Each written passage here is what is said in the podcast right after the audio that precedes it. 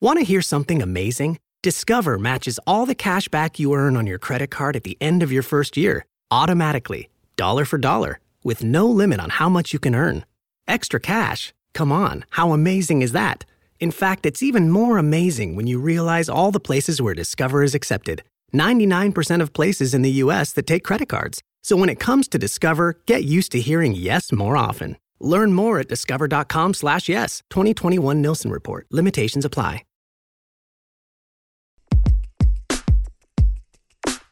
eases the flow.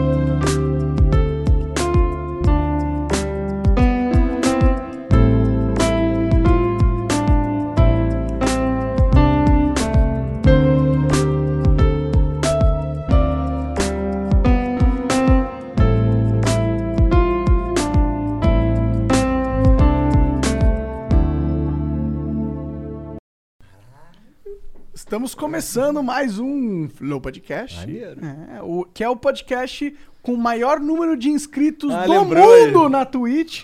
Tá bom? Obrigado a todos vocês aí que estão assistindo a gente Do na mundo? Twitch. Do mundo. Mundo inteiro? Do mundo inteiro. Não acredito. Não tem nenhum canal de podcast na Twitch maior em termos de inscritos que o nosso. No mundo? No mundo inteiro. Caralho. Tá vendo? Qual é a Twitch? Aquele contratinho escorrega aí pra Cadê não- aquela grana? Mas valeu, galera da Twitch. Obrigado por acompanhar por aí. Eu sou o Monark e esse é o Igor. Só sua família. E hoje nós estaremos conversando novamente, depois de há um tempão, com uma das lendas da música brasileira e do folclore brasileiro. E do Sky- Flow Podcast E do também. Flow Podcast É. agora, né? É, Rogério Skylab. Boa, boa, boa, boa, boa. Cara, obrigado aí por ter aceito As novamente. pessoas, não, as pessoas reclamaram de novo. De novo. Ué.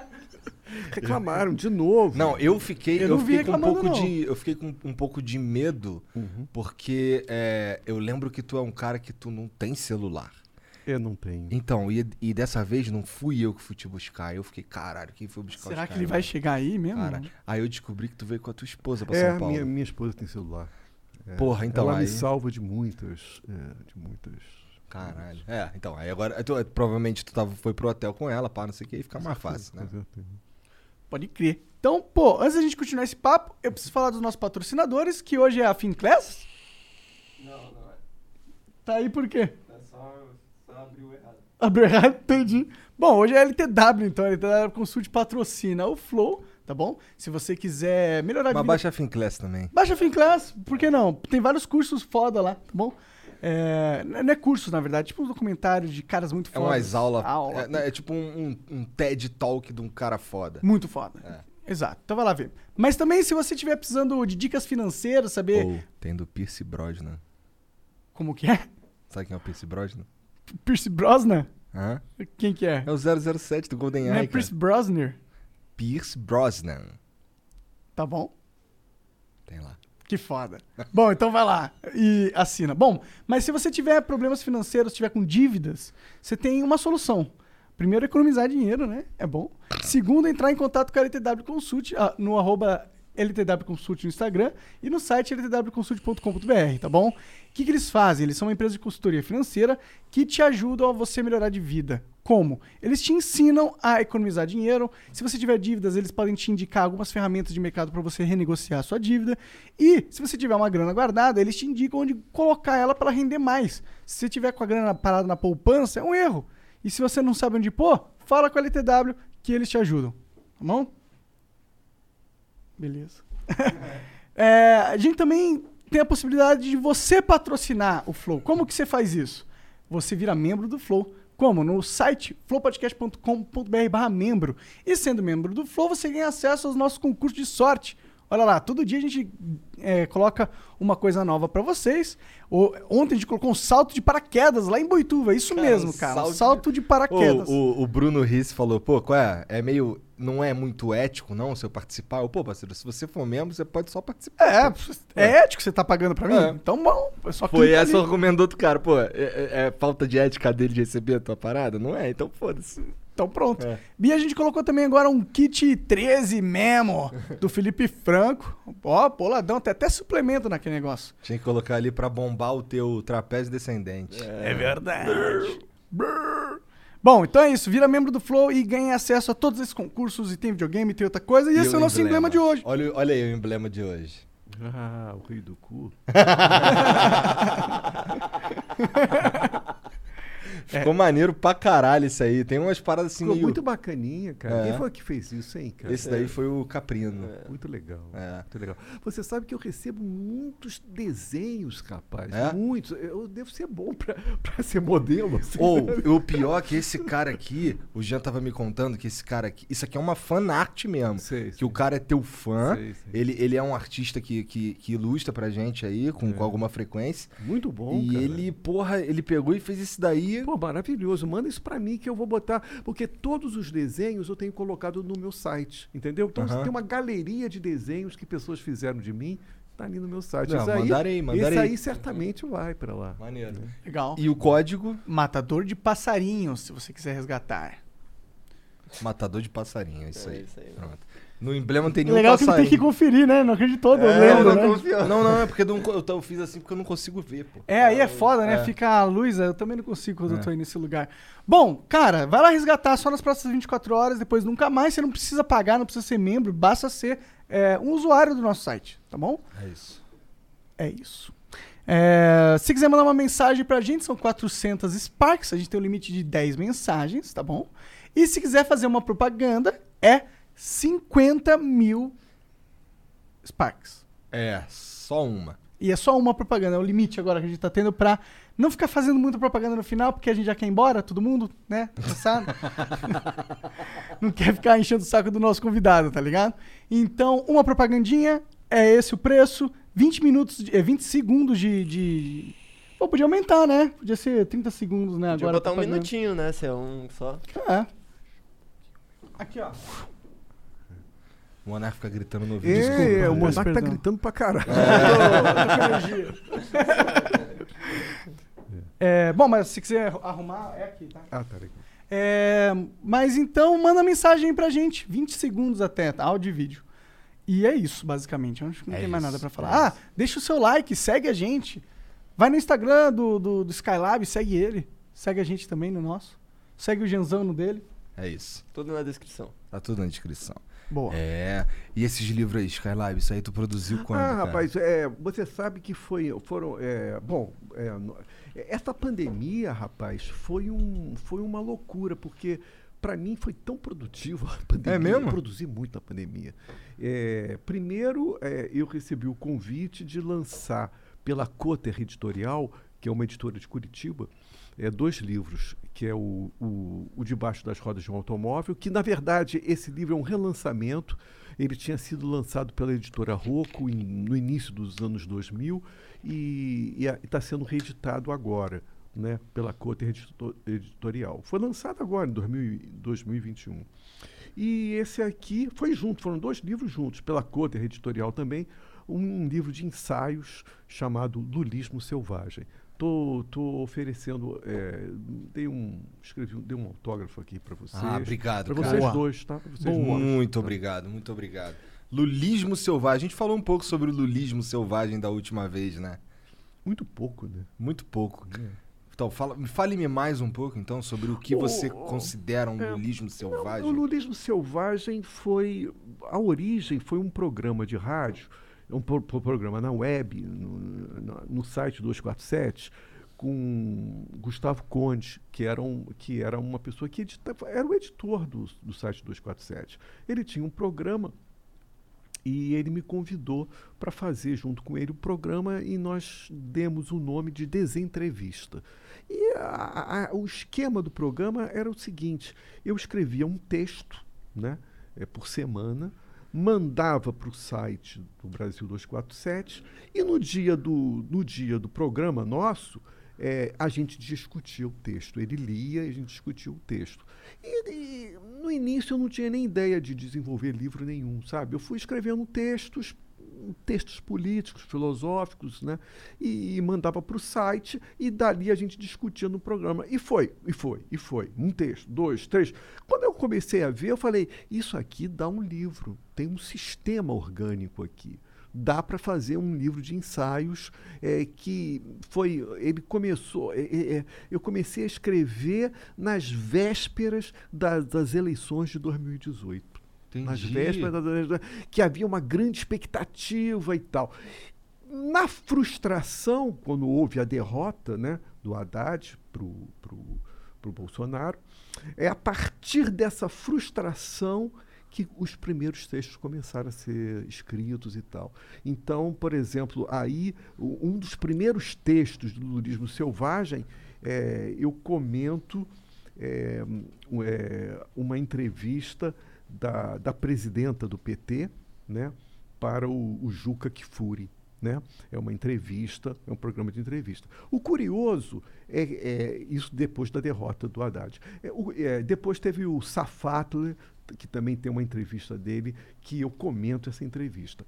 E, o curioso nesse, nesse livro de ensaios é que eu trabalho com uma salada de, de informações, no sentido, é, por exemplo, eu trabalho com uma entrevista, depois eu, eu, eu vou para um livro, eu vou para um artigo acadêmico, depois eu vou para um filósofo famoso.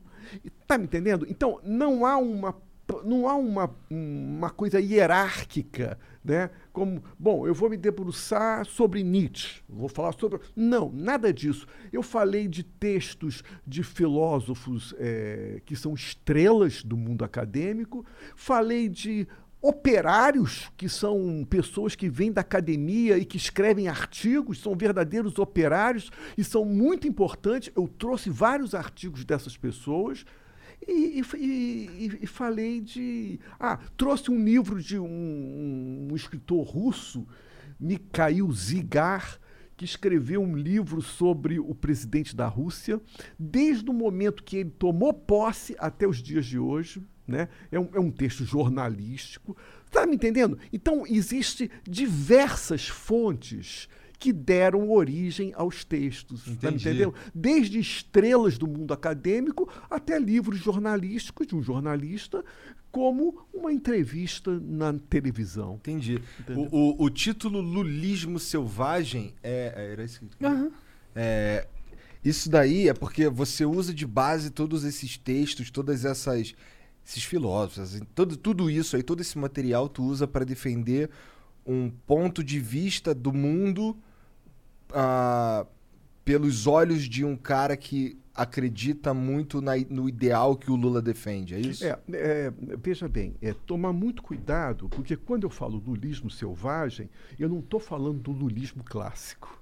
Está me entendendo?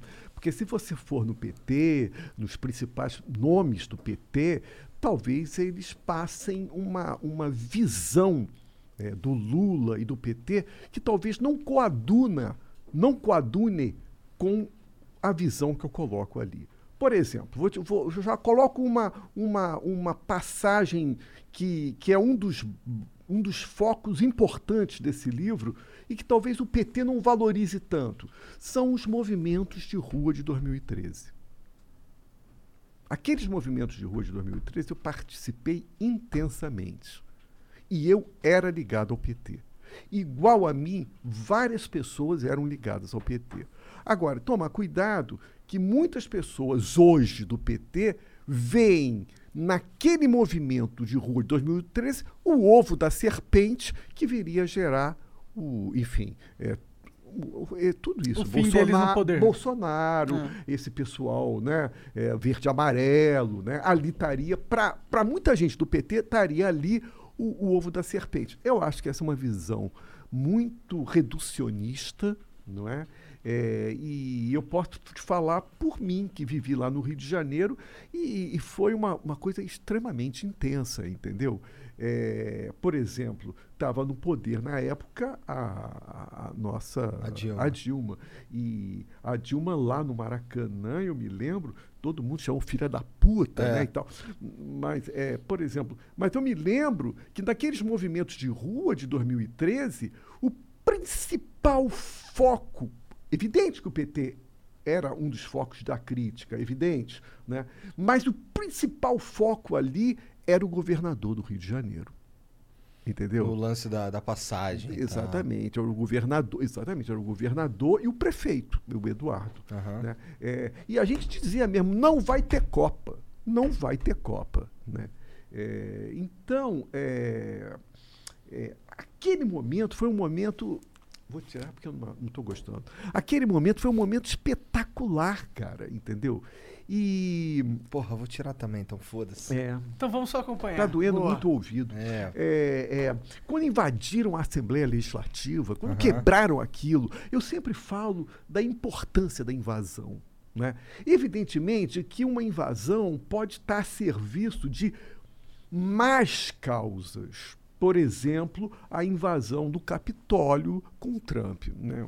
Foi uma má. Quer dizer, e a gente não sabe qual vai ser o futuro do Brasil daqui a algum tempo. A gente não sabe disso, né? Pô, a gente sabe que tudo que acontece. já- Assim, tem várias coisas que acontecem lá fora que acabam vindo pra cá. É, bom, Né? isso é verdade. E a gente sabe que o Bolsonaro tá louco pra dar um golpe, né? Tá, é, é, é Porque ele fica falando toda hora. Se É. ele não tivesse, ele não, ele não ficava falando. É. Se bem que é burro, né? Se o cara realmente quer dar um golpe, ele não fica falando toda hora que ele vai dar, né? É, Só eu, acho, eu, acho, eu acho que é mais um fanfarrão. É. Entendeu? É mais um acho. fanfarrão, porque a pessoa, é como você falou, a pe- é, cão que ladra não morde. Né? Sim. Então eu acho que é mais por aí. Ele nem consegue, eu acho. É, é, e, e, e eu me lembro, viu, Igor, que ali, nesse movimento de 2013, tinha tudo. Tinha mesmo. Tinha tudo.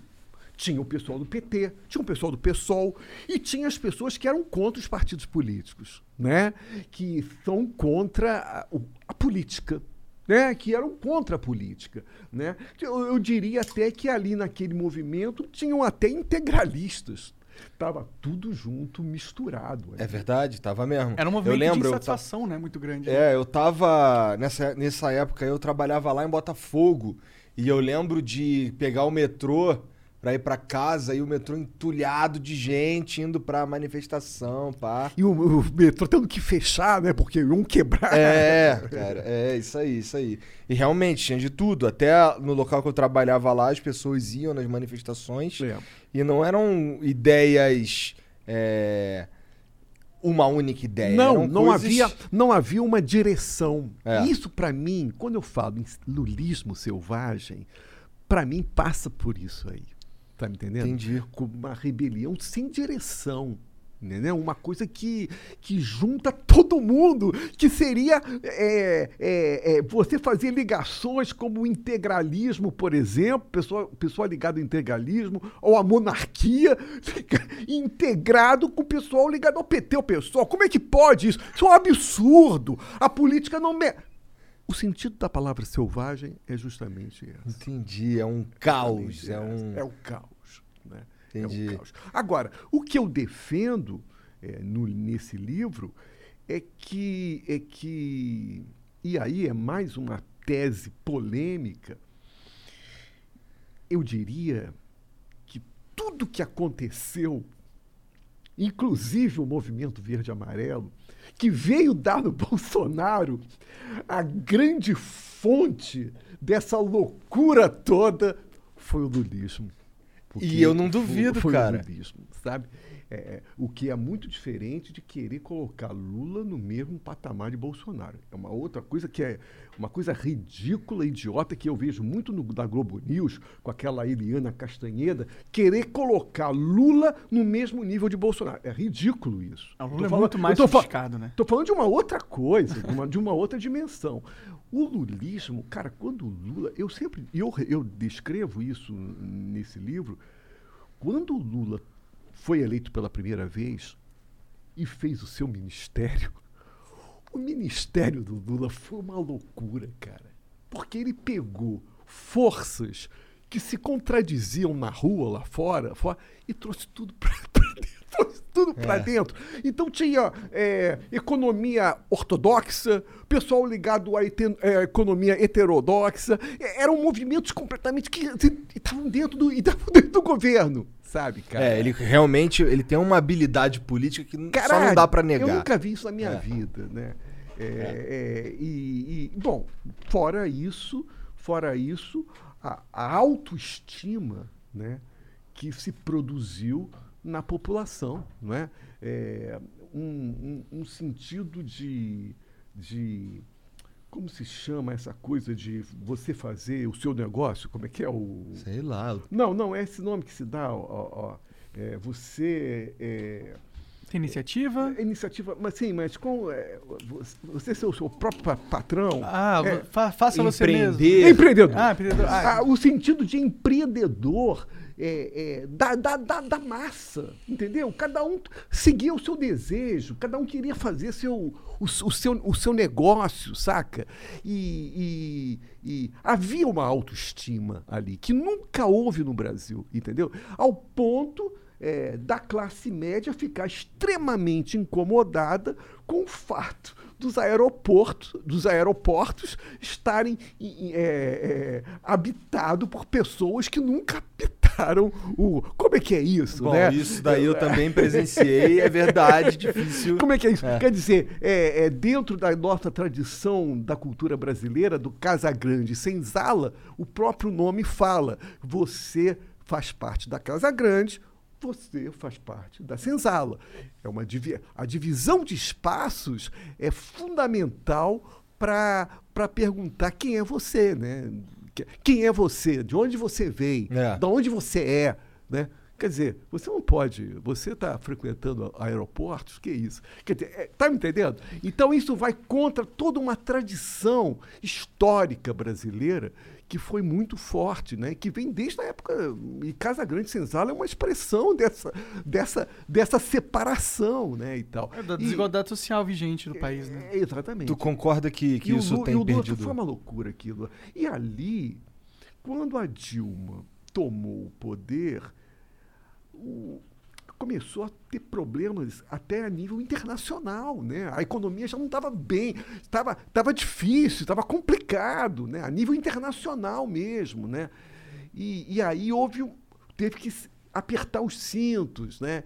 E, e as pessoas que tinham ascendido na época do Lula tiveram que né? E aí ficaram muito putos, porque você- quando você cresce, quando você, sabe, tem uma ascensão social para você e você tem que voltar para onde você veio, isso cria uma revolta muito grande, sacou? Muitas cara? pessoas não sabem voltar. Ou, não ou- sabem voltar. Então, é, é, canalizou toda uma revolta contra a Dilma e, e, enfim, é, foi a- aí é uma, é uma culpa da, da- é a culpa da própria esquerda que tem que bater no peito, porque deixou um espaço vazio e se você deixa um espaço va- vazio, não existe espaço vazio em política. Se você deixa um espaço vazio, vem a direita, que é isso mesmo, e foi o que aconteceu Aham. com Bolsonaro e foi o fenômeno. Eu te digo, o, o, Igor, com, todos, com toda sinceridade, cara, se você for no- na minha rede social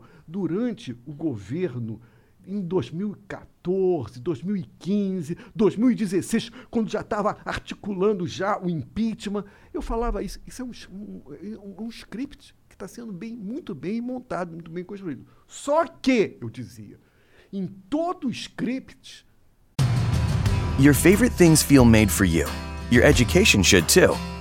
University of Maryland Global Campus, formerly University of Maryland University College, was made to serve the military and working adults like you.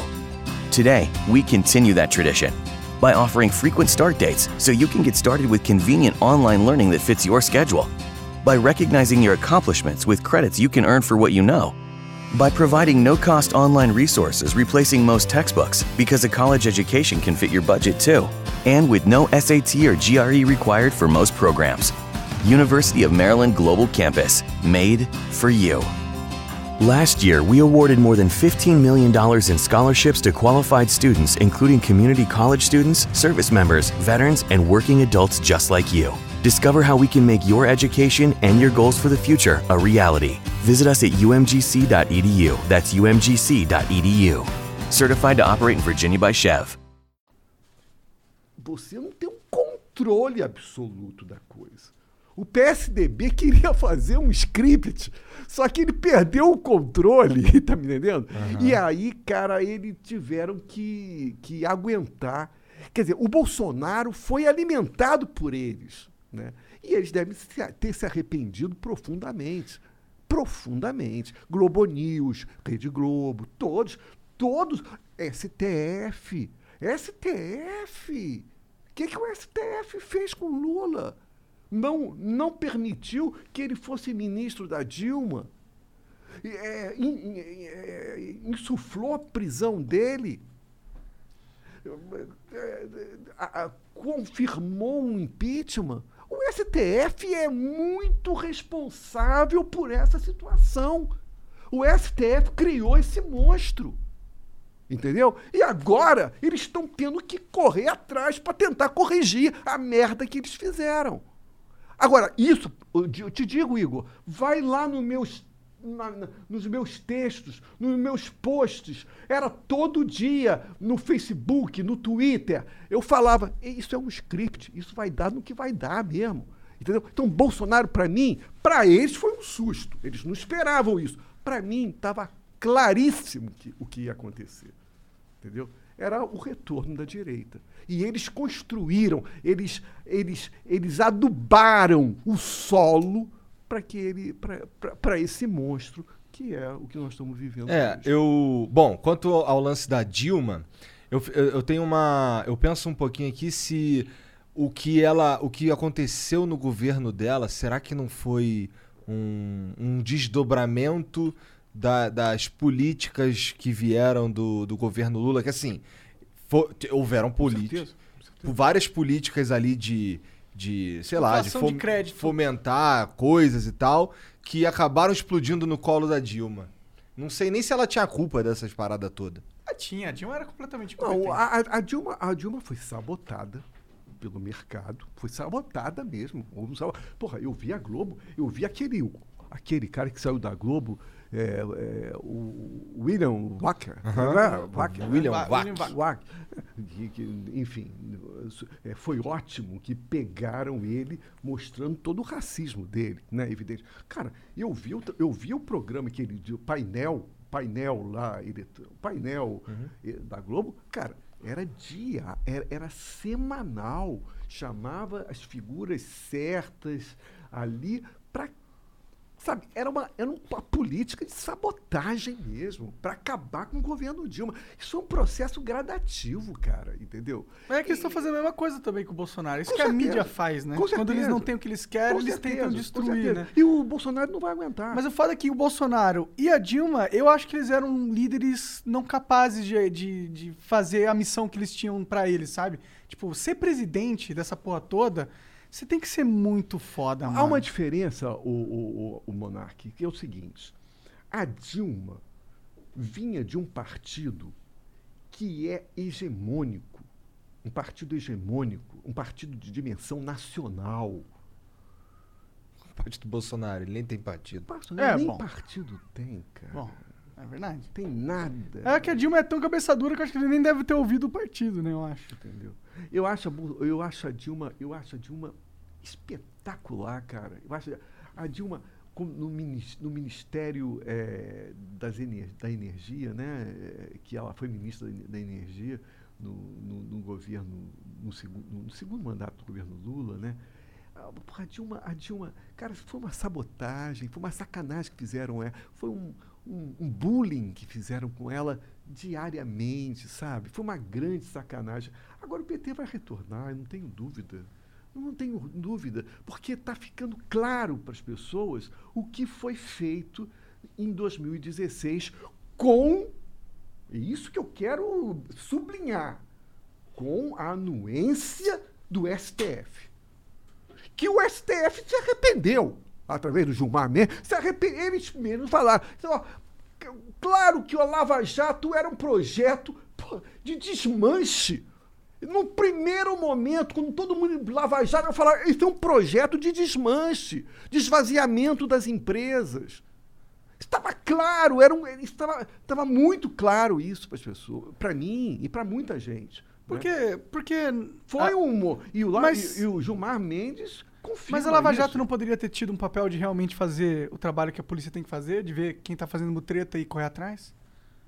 Não, a- a- a- a- a- aqui- aquilo ali, cara, quantos, quantas pessoas ficaram desempregadas? Quantas. Você quer fazer, tudo bem, uma limpeza, tudo bem, mas você não pode acabar com a empresa. Aquilo ali foi um desmanche. Acabar Foi com um a des- empresa não é algo que não acontece em nenhum outro Nenhum lugar do mundo. outro país. Tudo bem, acabar com a empresa é um erro. Tem houve- que prender os cabeças. Cara, né? houve um desmanche da economia. Ali estava ali tava o início da grande crise que nós estamos vivendo até hoje e que vai continuar crescendo. Foi ali, foi a partir do, da Lava Jato. Um, um processo de desmanche, entendeu? Será que ele começou como um processo de desmanche ou ele começou como algo legítimo? Porque a Sem gente es- precisa. Sem esquecer que os Estados Unidos, tá, a CIA está ligada nesse processo. Né? A Por que que, tá eu vejo muita gente falando processo. isso. É. Da, da onde que vem as evidências pra galera que afirma isso aí? Da onde, do, por que, que todo mundo diz isso? Eu acho que, bom, primeiro, o principal, né, o principal nome da campanha do Bolsonaro, através do, do- da internet, foi o mesmo. Foi, foi a Ah, mesma o Steve Bannon? É, Steve uma Bannon. figura Mas aí eu que acho que acabou, eu- que, acabou preso, né? É. Acabou Mas preso ele é um Unidos. americano, né? Ma- Mas se for parar pra pensar, ele não é um insider do governo É, americano. Mas né? já, já existem, é, evidentemente que isso vai se aprofundar, né? Mas a, a CIA está muito vigilante em todos esses movimentos, cara. Entendeu? Não, com certeza a CIA, Por exemplo, o que aconteceu. mundo inteiro o faz que alguma aconteceu coisa. na Bolívia, por exemplo, né? Aquilo ali foi insuf, foi insuflado, né? E, e- e- a Venezuela também foi insuflado por eles. Foi insuflado? Foi. Agora, o problema é que ele não conseguiu. O, o- o- o- como é que é o Maduro? Cara? Não, O- Da Venezuela, Maduro. Não, o, o- aquele, Moro? não, Ah. aquele figurinha que vinha aqui no Brasil dizer que, que, que o Maduro, que é o venezuelano que vinha aqui, aquele o Guaidó, Ah, o sim, Guaidó, sim, sim, sim. o Guaidó, entendeu? Aquilo ali, cara, aquilo ali é FI, aquilo ali era insuflado, tava insuflado. Entendeu? Entendeu? Tava Mas é que, tipo, é Aí foda. diz que ah, aquele lance das eleições, ah, porque ganhou, sabe? Por que, que houve fraude? Que fraude é essa? Tem que, sabe? Aí fizeram, mandaram lá os, o, o- acho que o pessoal lá nos Estados, é, é, uma, uma que pesquisa para ver se houve fraude nas eleições, não foi constatado nada. Não Sim. constatado nada. Na Bolívia foi a mesma coisa, saca? É, essa coisa de. A CIA está muito presente. a CIA está de olho na América Latina. E eu, eu vou ser franco contigo. Esse presidente aí, que, fica, que foi vice do Obama, né? Esse, esse, Biden. é, esse Biden, é, esse camarada é, da, é do mercado internacional, sabe, cara? Ah, com certeza, ele é uma Hillary homem. É, Hillary, Hillary, totalmente, totalmente, entendeu? É, eu tenho, é, eu, é, ele com Cuba, por exemplo, o, o jogo é duro, não pensa você não, entendeu? Os Estados Unidos, porque ele ficou falando aquela coisa toda e tal, é, é evidente que o Trump é muito pior, né? Mas ele também não é grande coisa, não. Ah, é que eu fico assim com esses negócios desses países, porque, tipo, na Venezuela, por mais que a CIA possa ter feito alguma coisa, eh, tem um país em colapso ali, né? Que a CIA não foi a CIA que causou o colapso da Venezuela, a CIA tá tentou fazer de tudo, mas não conseguiu, porque ele ganhou as eleições. E aí as- e, aí estão tentando através desse Guaidó, e, e é evidente que por trás do Guaidó tem todas as forças ah, da CIA e dos Estados Unidos querer defender essa ideia de que houve fraude, que ele é um ditador e que essa coisa. Né? Mas será que ele não é? Ele parece, né? E, tipo, eu olho pra essa situação da Venezuela, eu não queria morar lá, não. University of Maryland Global Campus was established to bring a respected state university education to working adults at home and abroad. 70 years ago, we sent professors overseas to educate service members and their families on military installations and on the front lines. Today, we're online because that's where working adults need us, that's where you need us. We'll support your commitment to being a successful student with services that fit your lifestyle, and we offer more than 90 programs and specializations for where you are and where you want to be. University of Maryland University College is now University of Maryland Global Campus. We go the distance because times have changed, but what we're made for hasn't. UMGC offers online support for veterans, including resources at the Veterans Resource Center, no cost digital materials replacing most textbooks, virtual advising, transfer credits, and lifetime career services. Speak to our dedicated military and veterans advisors who can help you find the right degree for your career path. Visit umgc.edu. Certified to operate in Virginia by Chev. Crise muito grande. Eu fui em Cuba, né? Alguns anos atrás eu fui em Cuba e Cuba estava vivendo um bloqueio econômico muito, muito triste, né? Muito violento. E, e vocês não conhecem a Havana, não, né? Não. É, é, é- é um- é- é- assim, para uma pessoa que vive no Brasil, classe média, né? E conhece a Havana, leva um susto, né? Leva um susto. Os ônibus, aqueles ônibus cheios, né? Aquelas filas imensas para tomar uma sorvete de casquinha, né? A sorveteria de, de Havana, que é uma sorveteria famosérrima e tal é, é- é barra pesada, é um bloqueio econômico, né? não, não tinha nada.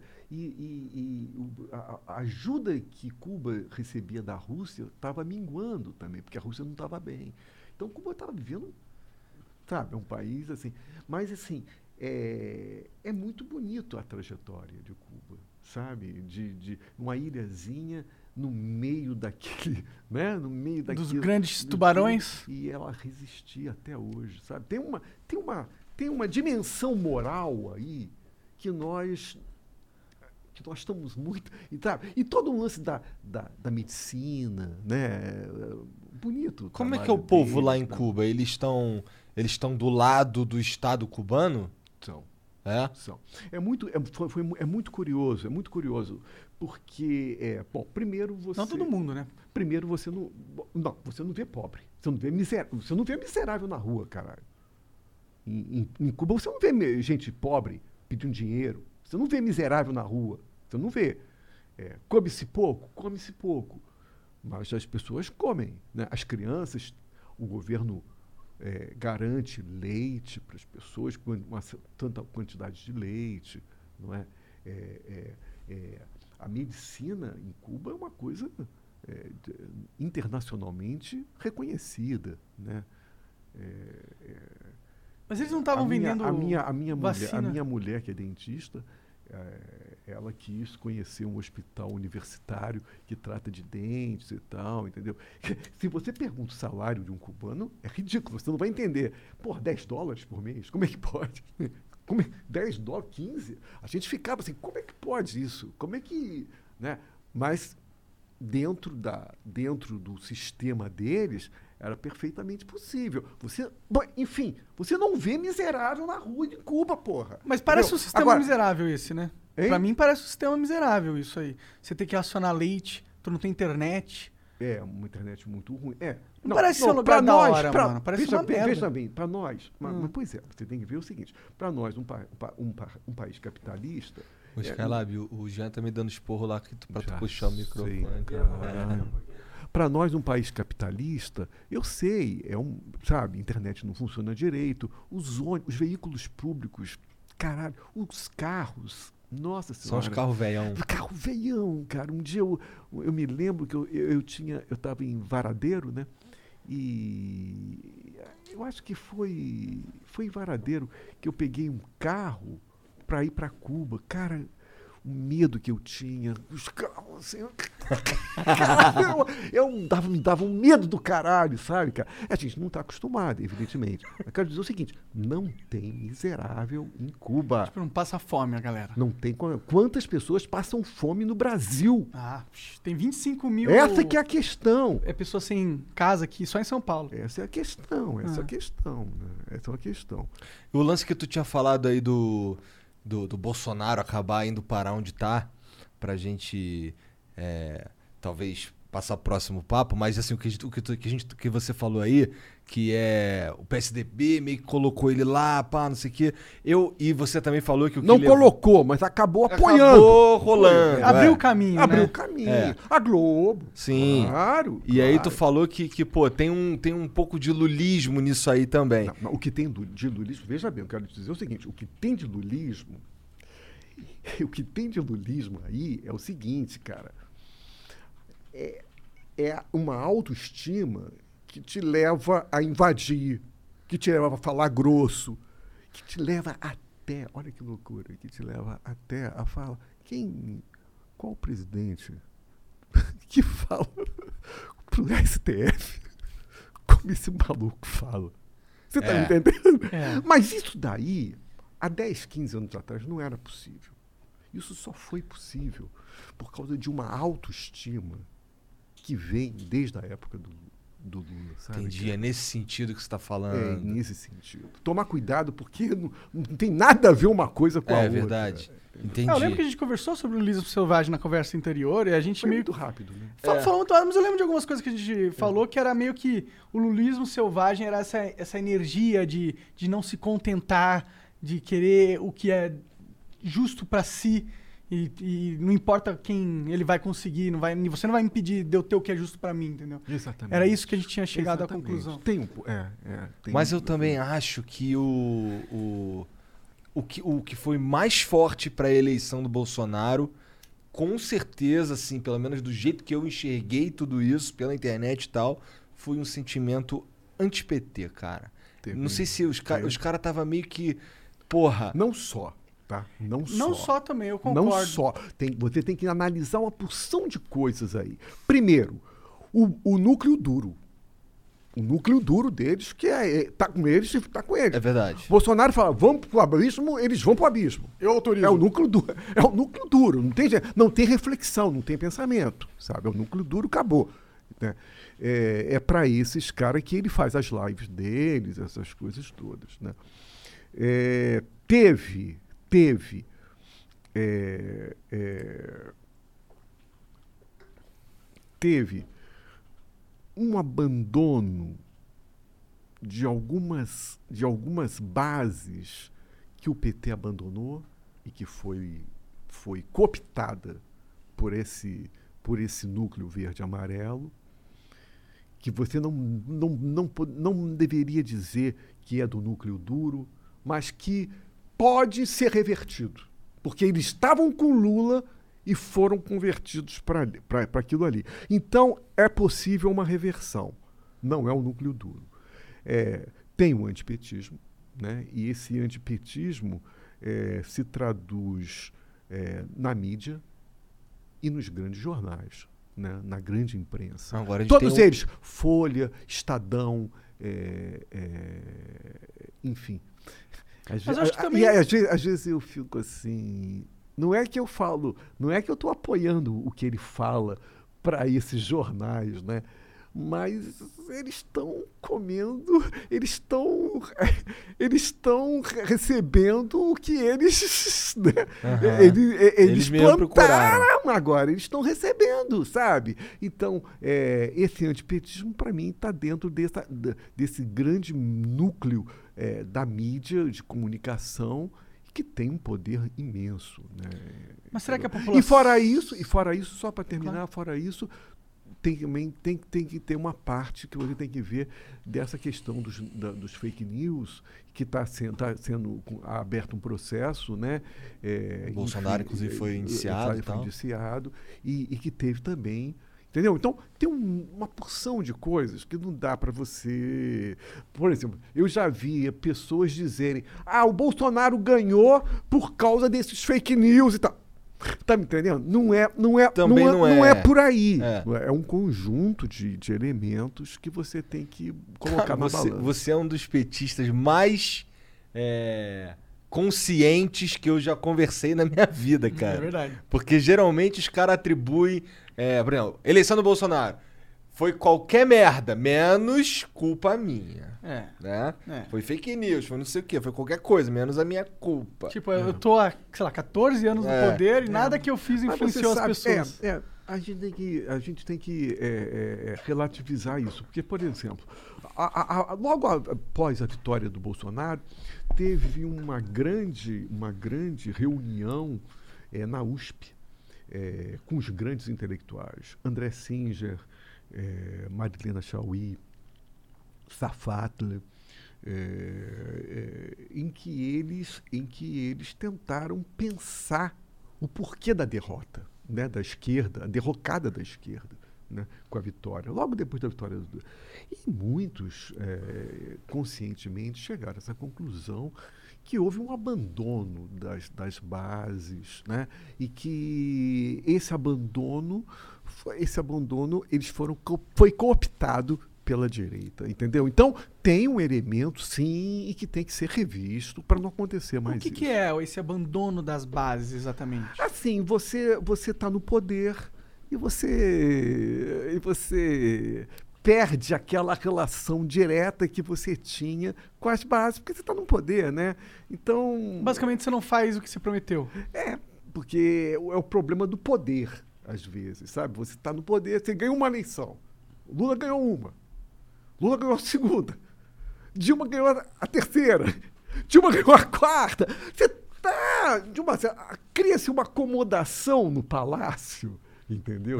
Que. Um sentimento de eu tinha que estar aqui mesmo e tudo que eu fizer é bom. E, a- e as e no- em política não existe isso. Se você abandona, você. Tem uma galera que lá- cobra aqui Ah, fora, e né? Vai roubar. Vai roubar. Né? E, ah, e o outro elemento porque também. não é deles, né? O- Outro elemento, Igor, que eu falo, e eu falei, eu acho que eu falei isso da última vez que eu falei.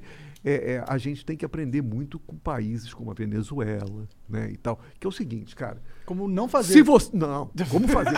Se você é eleito democraticamente, não pode haver um impeachment assim, não, meu amigo. Um, impe- foi muito fácil. Né?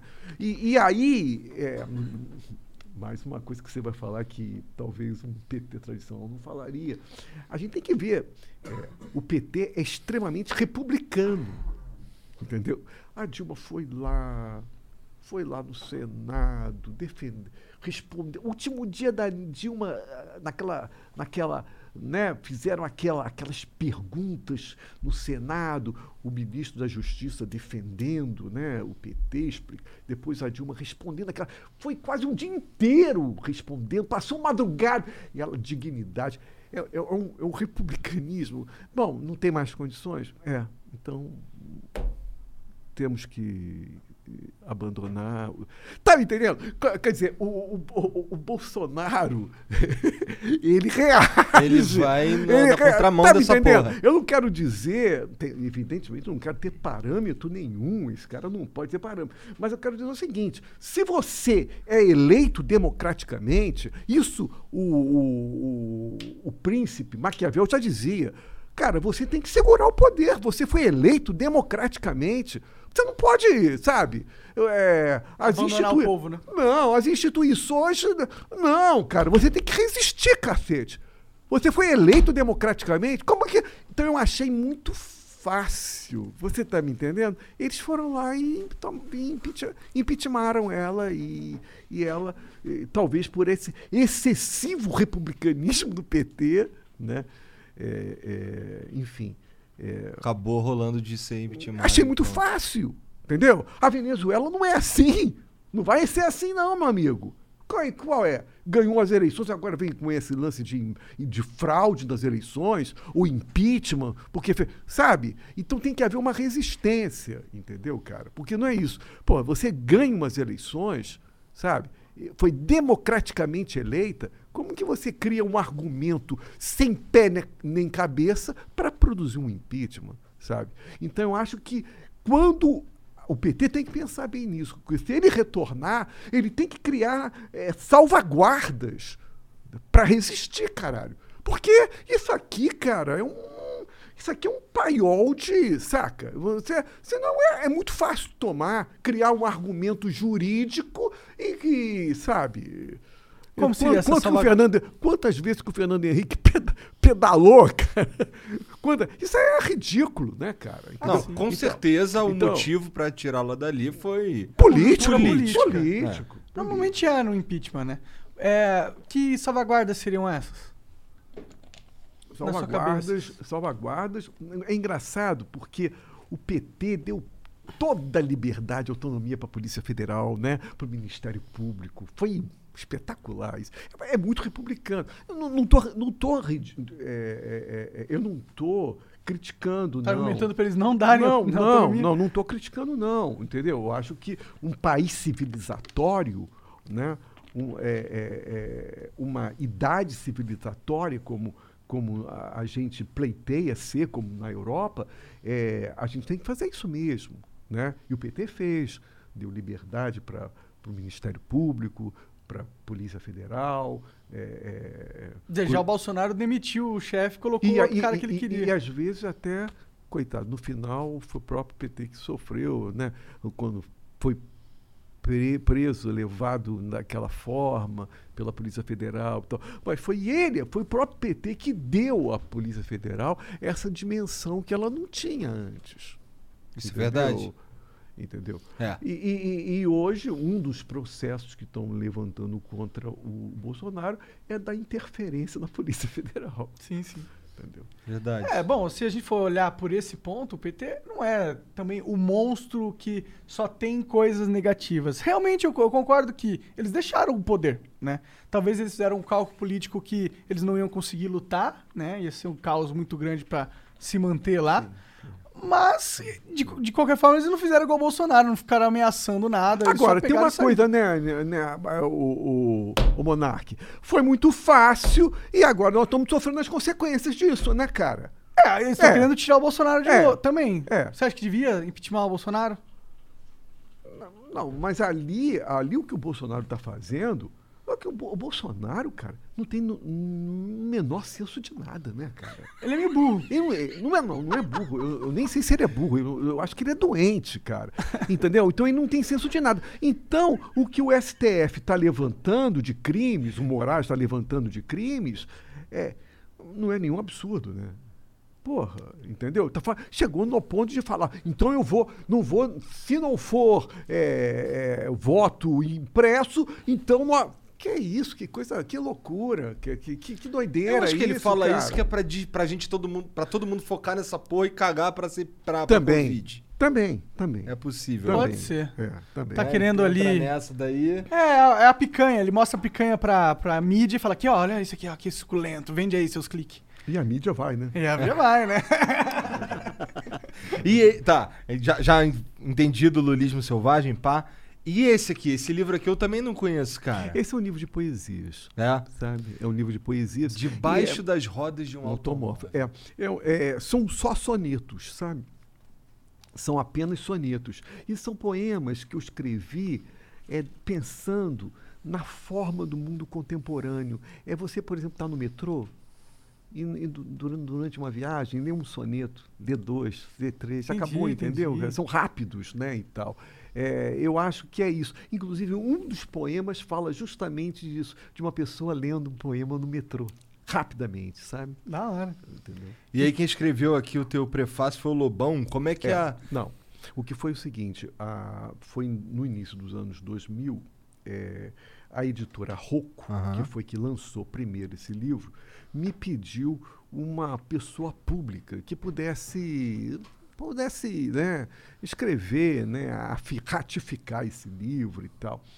E eu, como na época eu estava muito próximo do Lobão, porque fizemos alguns shows, né? Ele estava lançando Canções Dentro da Noite Escura, que é um disco dele. Eu estava lançando o Skylab 5, né? que foi premiado que também, né? acabou vindo a ganhar o prêmio Claro depois, o prêmio Claro de Música Independente, e, e que saiu inclusive na revista Outra Coisa, que era a revista do Lobão. É, então eu falei com o Lobão se ele poderia escrever um prefácio rápido. E ele foi muito generoso. Eu não tenho nada, assim, é, eu tenho uma, uma dívida de gratidão com o Lobão. Ele foi muito generoso, escreveu um texto bem bacana ali, né?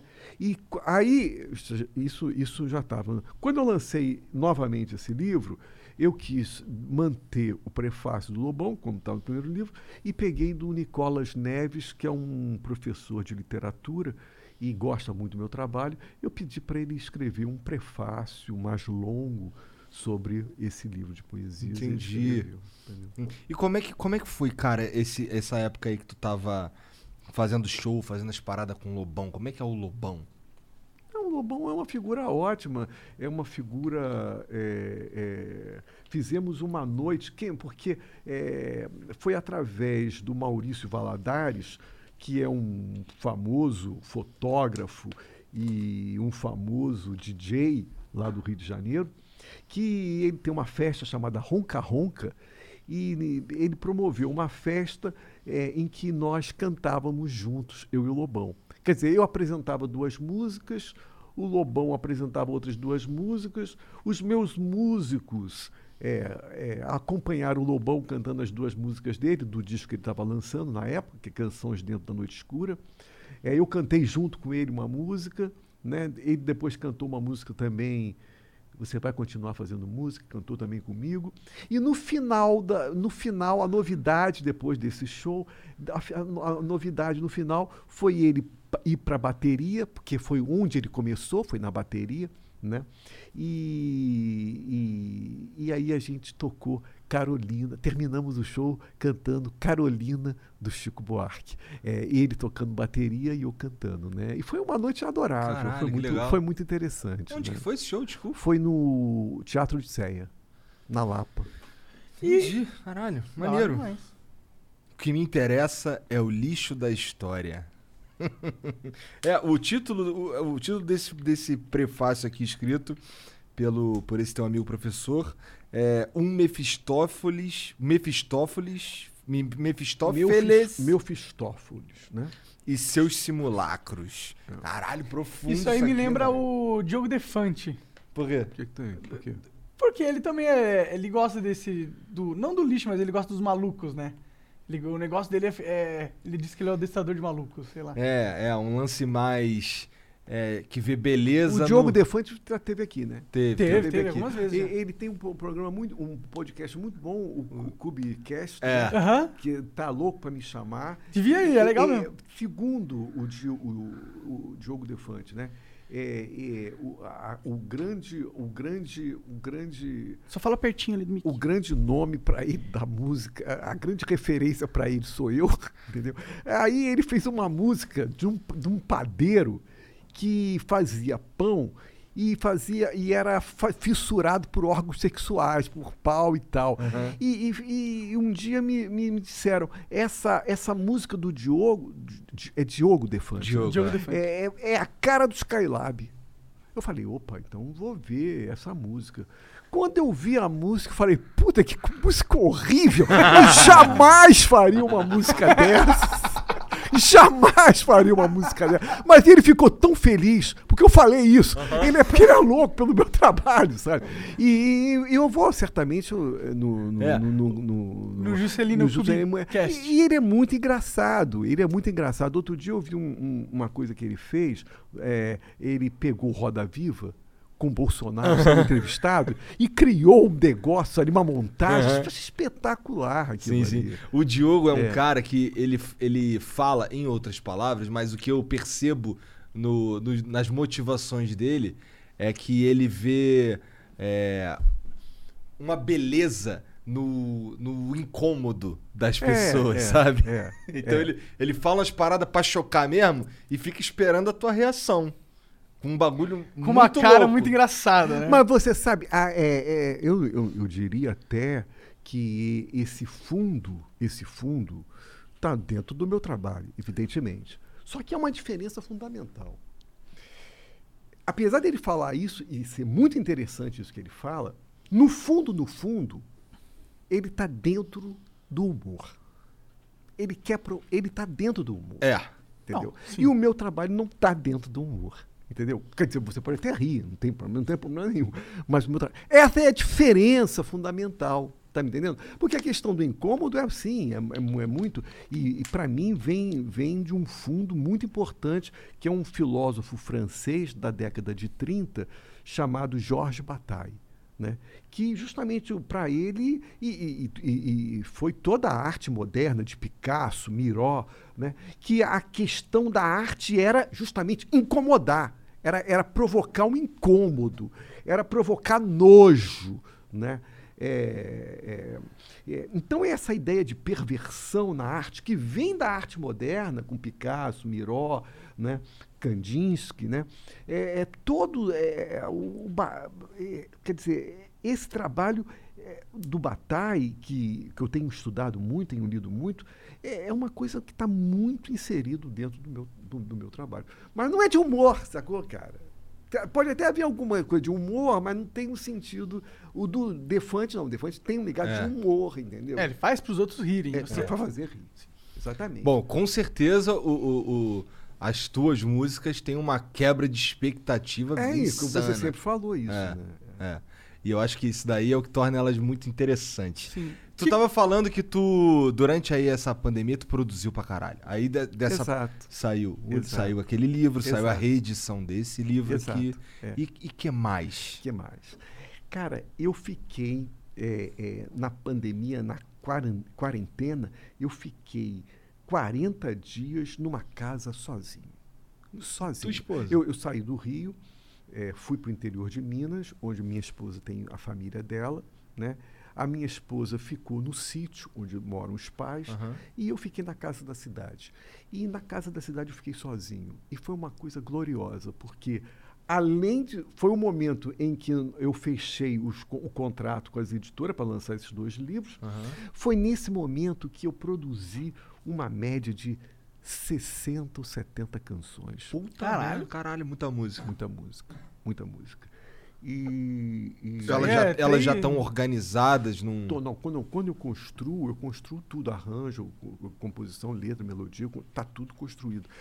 Quando eu vi aquele mundo de canções que eu produzi em 40 dias, né, era quase praticamente uma música por dia, ou, ou duas músicas às vezes É. por dia. É, é, quando eu vi aquilo, eu selecionei as, as músicas para fazer o meu próximo disco que eu vou lançar agora é, no final no final. Não, eu devo lançar esse disco em outubro. É. Eu vou lançar em outubro que se chama Caos e Cosmos 1. Né? É, É a é- tua próxima trilogia? é, não, não. É curioso, porque a- é a trilogia do Cosmos. O primeiro volume eu já lancei, se chama-se Cosmos. Né? O volume 2 se chama-se Os Cosmonautas, já foi lançado. O volume 3 é Caos e Cosmos. Só que esse volume 3, Caos e Cosmos, é dividido em três partes. Então é uma trilogia que nasce dentro de uma trilogia, sabe? Inception E- de trilogia. Maneiro. é, é, eu- eu- eu- é, exatamente. Então, o Caos e Cosmos 1 vai ser lançado agora em outubro com essas músicas que eu construí durante a pandemia. Com algumas, eu imagino. Ou com todas. Algumas. Né? Ah, tu É. guardou algumas O Caos e Cosmos 2 já está pronto, já está gravado, inclusive. Vou lançar só no outro ano, Legal. porque eu gosto dessa periodicidade para poder trabalhar direito. É cada- importante, é cada legal. produto. Né? Sempre deixar a galera atualizada. E estou trabalhando atualmente no, no Caos e Cosmos 3. Que é a conclusão. tá- que é a conclusão da trilogia do Cosmos, que é um disco louco, porque não tem letra nenhuma, é só grito, é, é, é, é, é uma japonesa falando, é uma É o voz. caos. É uma voz que eu estou falando, mas a velocidade é lenta, então ai, não consigo entender nada, você não vai conseguir entender nada. E, e- e músicas é, é, fragmentadas que começam, terminam e começa uma outra imediatamente. Então, é, é, eu quero terminar a trilogia do Cosmos, que eu acho, que eu acho que a trilogia do Cosmos é o momento mais significativo de toda a minha discografia. Eu quero terminar a trilogia do Cosmos com um disco sem letra, só Que instrumental. não tem nada de cosmos. Que só tem caos. E que tá ligado. ao- É, é, é. É por isso que é Caos e Cosmos, né? É por isso que é Caos e Cosmos. Maneiro, cara. Caralho. Mas é mais difícil ou é mais fácil produzir um disco maluco como esse aí?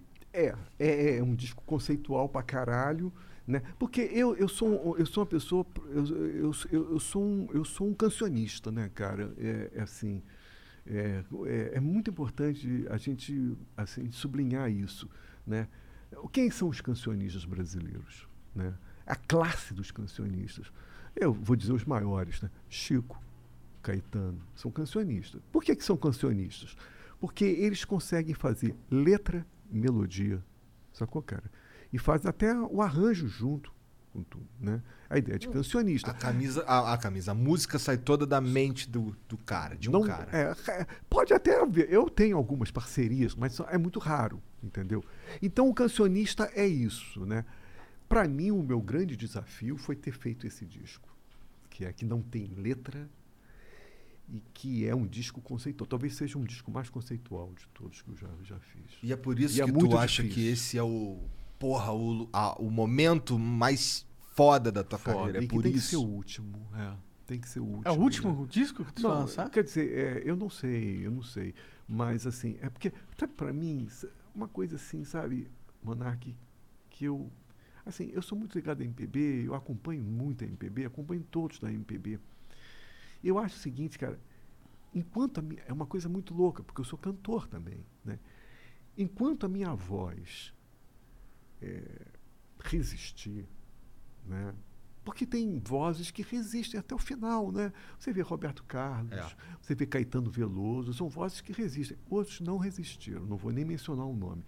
Quando eu percebi que a minha voz falhou, que a minha voz não acompanha mais o que as minhas composições, aí eu paro, sabe? E, e para mim foi muito importante nesse sentido eu ter gravado agora, acabei de gravar agora, uma live. Foi a minha única live na pandemia. Foi a única live que eu, que eu gravei, sabe? Eu gravei com meus músicos e, e para mim, cara, eu fiquei tão feliz porque eu não fazia show há muito, muito tempo com esse negócio da pandemia. E quando eu vi, cara, eu consegui. Como eu, eu- como- nessa hora, eu não acredito em Deus, evidentemente, que eu sou marxista, né? Mas, assim, é, é- é, nessa hora, é, ou você agradece a Deus, ou você agradece aos deuses africanos, né? Pelo fato, porque é uma coisa que você não. Né? Na cabeça você consegue controlar o raciocínio, mas na questão da. Fi a voz é uma física, é um braço. é A voz é a fí- num controle, né? Eu conheço cantores, eu não vou dizer, ou mencionar o nome, mas tem- é muito triste ver cantores ou cantoras que perderam a voz, né, cara? É tipo um cara que, Perderam a voz. Que era o corredor de maratonas, não É, conseguia mais andar, né? Perderam a voz. E, e- e é muito bonito também a luta da pessoa sem voz. E, e aí quer está lutando sem voz. Né? Eu tenho até um texto um, que eu chamo a, a- a canto, o, o, o, o, o- o canto da cantora muda. Né? É, é, é, Dá que uma sensação de uma pessoa agonizando. é, é do impossível. Para mim, é- é- o conceito de impossível é o conceito mais importante que existe, sabe? E, e é muito bonito isso, né? É, mas assim, eu acho que eu fiquei tão feliz quando eu gravei essa live agora. Tá aí, tá disponível no, em todo o meu canal de YouTube. Porque eu vi O Jean que, vai botar na, na porque eu vi que, aí. apesar da minha idade, a minha voz resiste ainda, sabe? Isso para mim é fundamental, sabe, cara? Enquanto eu tiver voz, eu vou continuar o meu trabalho. Quando a minha voz falhar, aí é foda, entendeu? Porque eu vejo. a- É, é- é bonito, é o impossível, mas ao mesmo tempo é triste, né? Cantores que foram maravilhosos da música popular, não vou mencionar nome. Cantores maravilhosos da música popular brasileira que perderam a voz, né? Perderam. E eles não, não tem como fazer. Como é que você vai fazer quando você perde a voz? Fudeu? Ah, aí vai ter que aproveitar o iate. Não, é uma loucura, sabe o que acontece? Alguns cons- vão se arrastando. Isso que é bonito, né? Isso é bonito também. Né? Eu não sei. Eu Ah, acho hoje em dia que- com o eu acho, internet, autotune. eu acho que quando eu perder minha GG. voz, e, e- e aí perder minha voz é não poder mais acompanhar minhas composições, né? Uhum. Aí eu acho que eu paro, sabe? Então eu não sei até quando, né? Não Até pensa em quando. compor pra um outro cara cantar? Talvez, talvez, tal, e vou ter composições para isso. Mas assim, é, a minha relação é muito com a minha música, né, cara? Então, assim, a voz Eu é acho uma. que é o contrário. Acho que a tua música tem uma relação muito forte com você. Pode, pode ser, é, é. E então, assim, a voz. Você não tem controle da voz, né, cara? Se a tua voz fudeu, Fudeu. você não tem mais, cara. Não pode fazer Verdade, nada, cara. cara. Esses dias aí eu fiquei com meio rouco, assim, eu falei, caralho, eu vou fazer o flow se tiver sem voz. E aí, galera, tudo bom? Ué, já aconteceu comigo em show, eu estar totalmente rouco, né? De eu estar todo mundo rouco. Aí eu descobri uma injeção que tem efeito em 24 horas. Era, era na véspera, eu era, um- era um show em São Paulo que eu tinha que fazer. Na véspera, eu estava sem voz, absolutamente sem voz. E me falaram, essa injeção que você toma, não sei se é cortisona, alguma coisa, essa injeção em 24 horas faz efeito. E o show tava lá pronto, né? Já tava gente pra caramba. E, e a minha voz não vinha, né? E falou 24 horas, era o horário mesmo do show. Eu cheguei, eu cheguei no, no- nos bastidores lá, comecei, essa voz não vem, cara. Ah, comecei, cara, e a voz foi aparecendo, cara. Por causa, se eu não tomasse a injeção, fudeu. Se eu não, to, não tomasse a injeção, fudeu, né? E a voz veio, cara. tomou eu consegui injeção? fazer. Não foi em plena potência, mas eu consegui fazer o show, sabe, cara? Mas aconteceu várias vezes? E é, essa? 20, é exatamente isso, é 24 horas. Em 24 horas, é uma questão, é uma injeção que tem a, a ver com alergia também, né? Em 24 horas, a voz retorna. E retornou. Retornou. Tu usou esse recurso várias vezes? Não, foi uma vez só. Uma vez Mas só. deu um medo do caralho, né? Show marcado, tudo vendido e tal. e eu sem voz. Rouco, é, imagina, Sem não voz no dia, apresentar. no dia anterior. Então, a questão da voz é uma coisa foda, porque é, eu, como compositor, eu consigo ter o controle da canção, eu consigo segurar tudo. Mas na voz, eu não tenho controle. Quando a voz quiser parar, ela vai parar e eu não vou poder fazer porra nenhuma, sacou, cara? Isso é foda. Tu toma, tu tem, tu toma algum, algum cuidado pra. Não, pra- Nada, nada. Eu só não bebo muito, nem fumo. Já fumei maconha, não fumo mais, não bebo muito, né? E tal.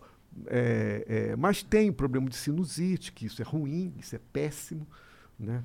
Mas graças a Deus, cara, quando eu fiz essa live agora, eu fiquei tão feliz. Eu falei, porra, minha voz, Maneiro. minha voz está jovem ainda, minha voz, sabe? Porque eu vejo, eu vejo o drama de grandes cantores brasileiros vivendo esse processo. Imagina, né? E você... E você sabe quem é, não preciso ficar dizendo É, não, não precisa ficar dizendo. Eu não sei quem é também. Tá, vai lá, vai fica à vontade. fica à vontade. O que, que tu ia falar aí, Monarcão? Ah, não, eu ia perguntar um negócio, mas deixa ele voltar, eu pergunto. Tá. É, é, E aí, cadê o seu lulismo selvagem, Igor? Cara, tu eu- tem lulismo selvagem? Eu acho que você tem, viu, Nesse cara? sentido aí do que ele, que, ele, que ele coloca aí pra gente de lulismo selvagem, talvez eu tenha, cara. É. Talvez eu Mas é tenha. ele coloca- Eu tenho, mas o meu lulismo selvagem é mais empresarial, É. tá? Mas eu acho que o Rogério, ele, ele identifica um sentimento e ele atribui o nome de lulismo selvagem, mas ele é um sentimento que é um todo ser sentimento, humano tem, tá? É um, ser- é um sentimento de querer vencer, de, de, de não se conformar, de não aceitar a imposição contextual da sua realidade. Caralho, tu viu, moleque? Tá vendo aí? Na moral, aí tu, aí tu leu nas entrelinhas. Caralho. Que isso aí. Monarcão filósofo, moleque. Isso aí, em todas as bancas. Que que é isso? Pô, Essa, essa, essa capa é maneira também, É é maneiro. metade a cara do Lula e metade a cara do Skylab. Sim. Olha lá. Só que o Lula tá com uma. Tá com um uma olheira grande ali, né? É, ele tá passando mal aqui. O cara tava na cadeia, né? É, tá parecendo mesmo aquele. O Papa Hambúrguer, né, mano? Do, do, do McDonald's, só que com barba. Caralho, Papo hambúrguer. Era Papa Hambúrguer o nome do bicho, né? Esse era um que parecia. Esse era um do chapéu, uma capa e uma roupa de presidiário. É, ele era um ladrão, então. Ah, ele era ladrão? Ele, era, ele rouba hambúrguer, porra. Pra mim, ele só gostava muito de comer hambúrguer. Não, ele é o Papa Burger, ele rouba os hambúrguer dos outros. Caralho. Ele é um bandidão, pô. Pior que o Papa Hambúrguer era, era o meu personagem favorito. Caralho, o Igor se identifica com os bandidos. Carioca. Gosta só dos anti-herói. Caralho. Torce pro Deadpool. Ah, Ah, mas o Deadpool, ele não era nem. O Deadpool, eu acho ele, eu acho ele, sei lá. Ele é mais pelo LOL, né? Pelo... É, o bagulho dele é o LOL. Ah. É o Rue Rue. Ruê, ruê. Ah, engraçado, meu braço caiu. É. ah, perdi um olho. Ah. Por que, que tu tá usando roupa vermelha? Aí, ah, é, É. porque quando eu sangro os outros não vê. Esse cara aqui entendeu, pô, ele vai me enfrentar de calça marrom. Mas, ô, você acha que o, o Lula tem que ganhar essas próximas eleições aí? Eu não, não é que o Lula tem que ganhar, eu não vejo outra possibilidade. Pô, tem o. Quem? Tem o. Também não vejo, mas é, o Lula também não é uma possibilidade pra mim. Agora, agora, agora, eu, eu sempre disse, é, é, Tudo ruim. é, é, é, eu sempre disse, inclusive está no meu Instagram uma resposta que eu dei falando sobre essa questão. Se o Bolsonaro disputar as eleições, esse é um primeiro aspecto, porque o, o TRE está lá, o É. TSE está lá. Pode rolar dele no. Tá lá. Então, então, então tem que saber se ele vai disputar as eleições. Esse é o primeiro aspecto. Né? Se ele conseguir disputar as, primeiras, as eleições, ele não passa do primeiro turno. Entendeu? Será? Então a grande. A Eu acho grande que passa, hein? Não passa. A grande opo- Ele está caindo cada vez mais. Tá, ele- tá- tá- tá não tá murchando. caindo. mas a base sozinha não segura, não. Mas deixa passa o, no primeiro, o acho. núcleo duro, não Ah. pensa você. O, esse negócio de dizer que o, que o Bolsonaro tem 30% é conversa fiada. É? O núcleo duro é pequeno. Quantos por cento da população? O núcleo duro é muito pequeno. Eu, eu, eu, eu não não acho que passa de 10%, não. Hum, E é muito, hein? Se Eu estou falando núcleo duro, 10% é muita coisa. É, núcleo duro não passa. É, é, a questão do antipetismo está dissolvendo-se. Porque as Acho pessoas. que tá virando Não, porque, anti-bolsonarismo. porque as pessoas estão aprendendo. Não, porque as pessoas estão aprendendo na carne, né, cara? As pessoas estão aprendendo na carne. A, a- a- pedagogia é na carne. É na carne. As pessoas estão aprendendo isso na carne. Mas eu, eu discordo um pouco de vocês dois aí. Como assim? Eu não acho que o sentimento anti-PT se esvaiu tanto assim. Não, mas eu não, não é nem isso que eu tô dizendo. Tô dizendo que agora há um, um sentimento anti-Bolsonaro também. Ah, sim, com certeza. Eu acho que agora a gente tem os dois. É, não, é, é, eu, eu, Não, eu, porque está muito claro para você. Se ficar do segundo turno P é Lula e Bolsonaro, você vota em quem? Ah, eu anulo. Ah, você anula? Anulo. Aí eu falo assim, ah, mano. eu vivo numa piada, não é num país. É. Tudo bem, você anula. Tá certo. Na última, entre o Lula e o Haddad, você fez o quê? Não, entre Bolsonaro e E, Haddad. Bolsonaro e Haddad. Eu votei no Bolsonaro. Já há uma mudança. Tá entendendo qual é a Não, mas aí houve uma mudança em duas semanas, né? Sei lá. A- a- a- não. não, a- essa mudança, agora veja bem, essa mudança que ocorreu em você, imagina a proporção dela para uma população, para a população do país. Sim, entendeu? sim. Então, eu não acho que vai se repetir o, o fenômeno Bolsonaro. Bom, com Haddad, bom, com Lula muito mesmo, porque o Lula é muito mais forte, né, do que o Aham, Haddad. Com certeza. Então, é, é, o que eu acho, posso queimar minha língua, é se ele conseguir disputar as eleições, esse é o primeiro aspecto. Se ele conseguir disputar as eleições, né, eu acho que essa é uma grande oportunidade para o senhor Ciro Gomes ser o representante da terceira via, entendeu? E, e eu gostaria muito, gostaria do fundo do meu coração que o segundo turno, se tiver, se o Lula não, não liquidar com o primeiro turno, se tiver segundo turno, eu, eu, eu, eu, eu clamo né, e, e vou torcer para que o Lula dispute o segundo turno com o Ciro Gomes. Vai ser maravilhoso isso. O país só vai ganhar com isso. E elimina a parte ruim, a parte que tem que ser eliminada mesmo. Entendeu? Então, a minha grande expectativa, e evidentemente que não numa, no segundo turno entre Lula e Ciro Gomes, é óbvio. Eu voto no Ciro Gomes. Não, você pode votar no Ciro Gomes, mas Ah. quem, quem vai ganhar as eleições vai ser o Lula. Óbvio. Você pode votar no, em Eu quem você que não quiser. Não, viu? Você vota quem você quiser. Você quer comparar a dimensão nacional do Lula com o Ciro Gomes, cara? o Nordeste todo, cara. Você- Deus me Mas livre, o Lula cara. tem uma Sabe carga negativa que o Não, Lula não, Ciro minha não carga tem, né? negativa é entre, os, entre o pessoalzinho de São Paulo lá e. e a, a Nordeste todo é Lula, cara. É, veja bem, então eu torço do fundo do meu coração para que o Ciro Gomes seja o representante dessa terceira via e que vá para o segundo turno disputar com o Lula. E aí vai ser uma vitória linda do Lula e o Brasil só vai ganhar com isso, porque vai ser um segundo turno de ideias, de debate, com o Ciro de um lado e o Lula do outro. Essa é o que eu estou rezando e estou torcendo para isso. Que o Ciro seja o representante da terceira via. Não vai ganhar nunca do Lula. Nunca. Mas eu faço questão que ele seja o representante da terceira via. Caralho, isso daí fechou com Previsões, né? ouro, Previsões. É. Bom, Vamos ver o que vai acontecer, né? o que, que a gente tem de opção? A gente tem Ciro, Dória. Tem o o Danilo Gentili, o Sérgio Moro, que Coitado, são o Dória, cotados. o Dória não foi, coitado. Ele fez de tudo, né? Mas ele não foi. E essa vacina aí está sendo questionada mesmo, né? Não, não- a- é- essa, essa Coronavac aí é, não tem, é, não sei, entre Ela não é a aceita, né? AstraZeneca, Não. entre, entre a AstraZeneca e a Coronavac, essa Coronavac não está muito, entendeu? Eu- ele, ele- jogou muito forte em, em cima da Coronavac, fazia lá as assembleias diárias lá com o dia. Enfim, Porra, Globo News. O Globo News fez de tudo, mas ele não, mas ele não, não foi, cara. O Globo News fez de tu- a Globo News e Globo fez de tudo pro Dória, alavancou, fez de tudo. Aquelas assembleias diárias todo dia do, do antigo ministro da, da Saúde lá, o. Mandetta. Mandetta!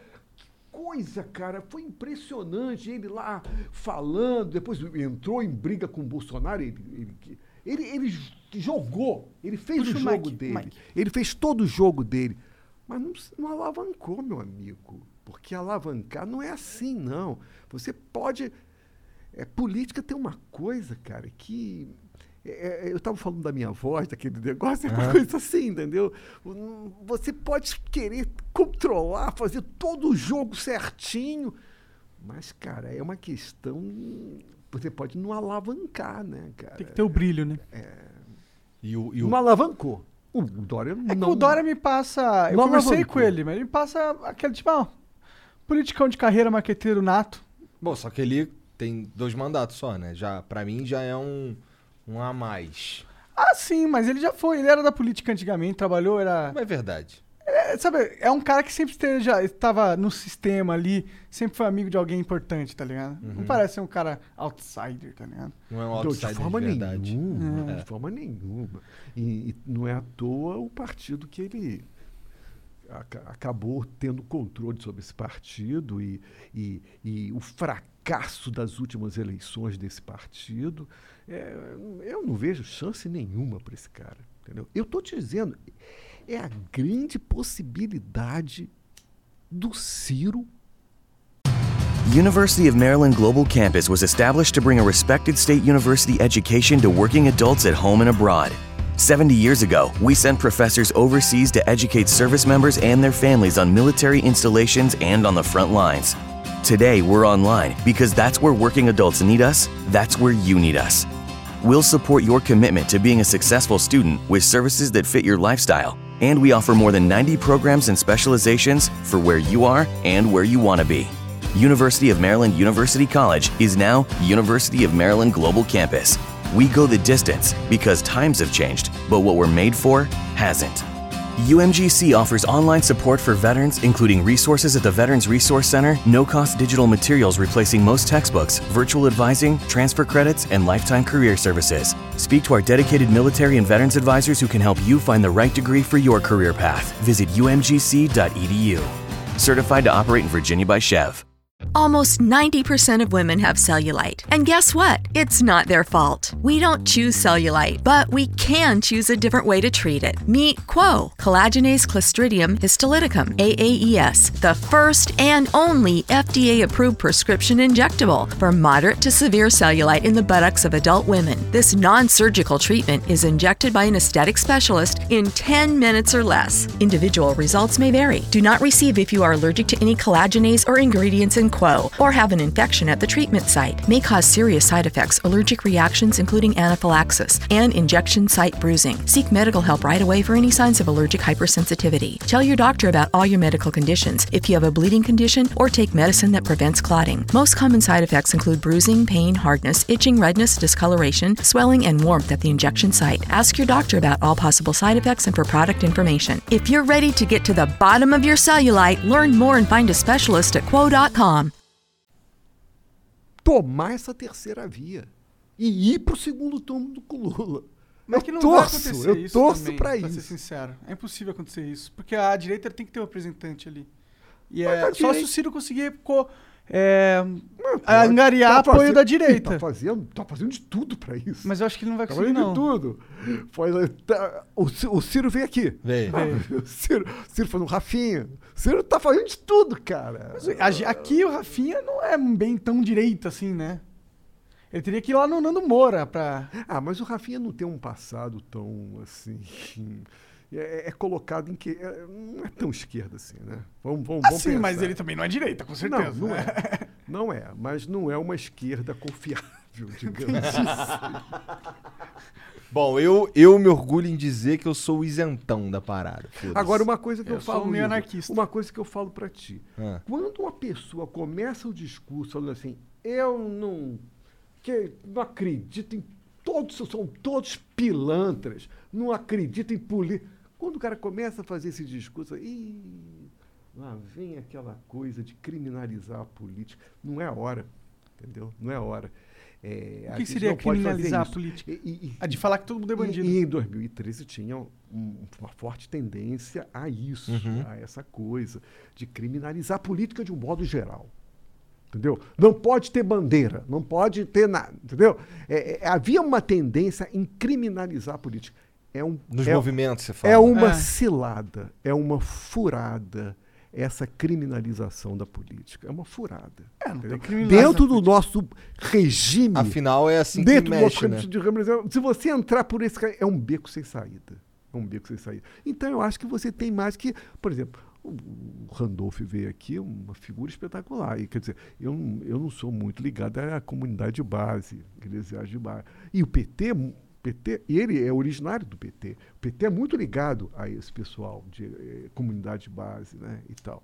Eh, eu já não sou tanto, entendeu? É, é, mas o- tem que elogiar o trabalho do dele, Randolph. do Randolph, né, cara? O Boulos, quando veio aqui, né? E é, me dá a oportunidade também de falar da história, do desenvolvimento do Flow, né? Porque vocês sabem... Inclusive, obrigado, que foi você que Porque- abriu essa Não, porteira. era, era justamente, Verdade. era justamente isso que eu ia falar. É, quando vocês me convidaram, a coisa de um ano e pouco, você vê que não faz tanto tempo, foi Sim. coisa de um ano e pouco. é, é, eu fiquei na dúvida de vir aqui. Como muitos da esquerda ficaram na dúvida. Por que ficaram na dúvida? Injus- Injustificável? Não, não. Porque todos os convidados que passavam por aqui tinha uma coisa. da- era um pessoal ligado à internet, jovem, né? Do jo- e que não era muito politizado, sacou, cara? E que às vezes caía um pouco dessa da ANCAP, né? Dessa coisa, né? Cara, a esquerda não via bem com esses olhos. Eu fiquei muito na dúvida de vir aqui, sabe? Eh, a minha dúvida passa por, muito por isso, né? Até que eu falei, não, eu acho que a gente, eu tenho que vir aqui e tenho que e tenho A que esquerda tem que ocupar todos os espaços. Mas é isso, meu amigo. Suas palavras. Mas é isso, meu amigo. É justamente isso. É justamente isso. Sabe, o Igor, e isso faz até pensar na minha música, sabe? Porque hoje, no, no no Brasil, né, e eu acompanho a música brasileira, evidentemente que se você acompanhar a música que toca só na mídia, você tá, tá por fora. Tá você por tá fora. por fora, né, cara? Você tem que acompanhar. E a música brasileira é uma música forte, né? Que não é tocada, né? Você não vai ver essa música no Serginho Grossman, por exemplo. Você não vai ver isso, né? É, é, você vai ver a Ivete Sangalo. Mas tem uma música brasileira forte que é feita né? É, hoje. Né? Requer pesquisa. Você tem que. Né? Se você for preguiçoso, fudeu. Se você não gosta de música, é preguiçoso, você não vai acompanhar a moderna música brasileira. E, e- e tem músicos, tem artistas que gostam do nicho. Tem artistas que gostam do nicho. O que que é gostar do nicho? É cantar para aquela meia dúzia de Aham. pessoas. Aquela meia dúzia de pessoas que tem os seus críticos, tem os seus forma- formadores de opinião, né? Tem crítico, eu não vou mencionar nome nenhum, mas tem crítico que só acompanha a música alternativa. Ele só fala daquele nicho daquela música alternativa. Eu venho de uma geração dos anos 90. A minha, a minha história é outra. A minha história nunca foi nicho. Eu lutei sempre contra o nicho.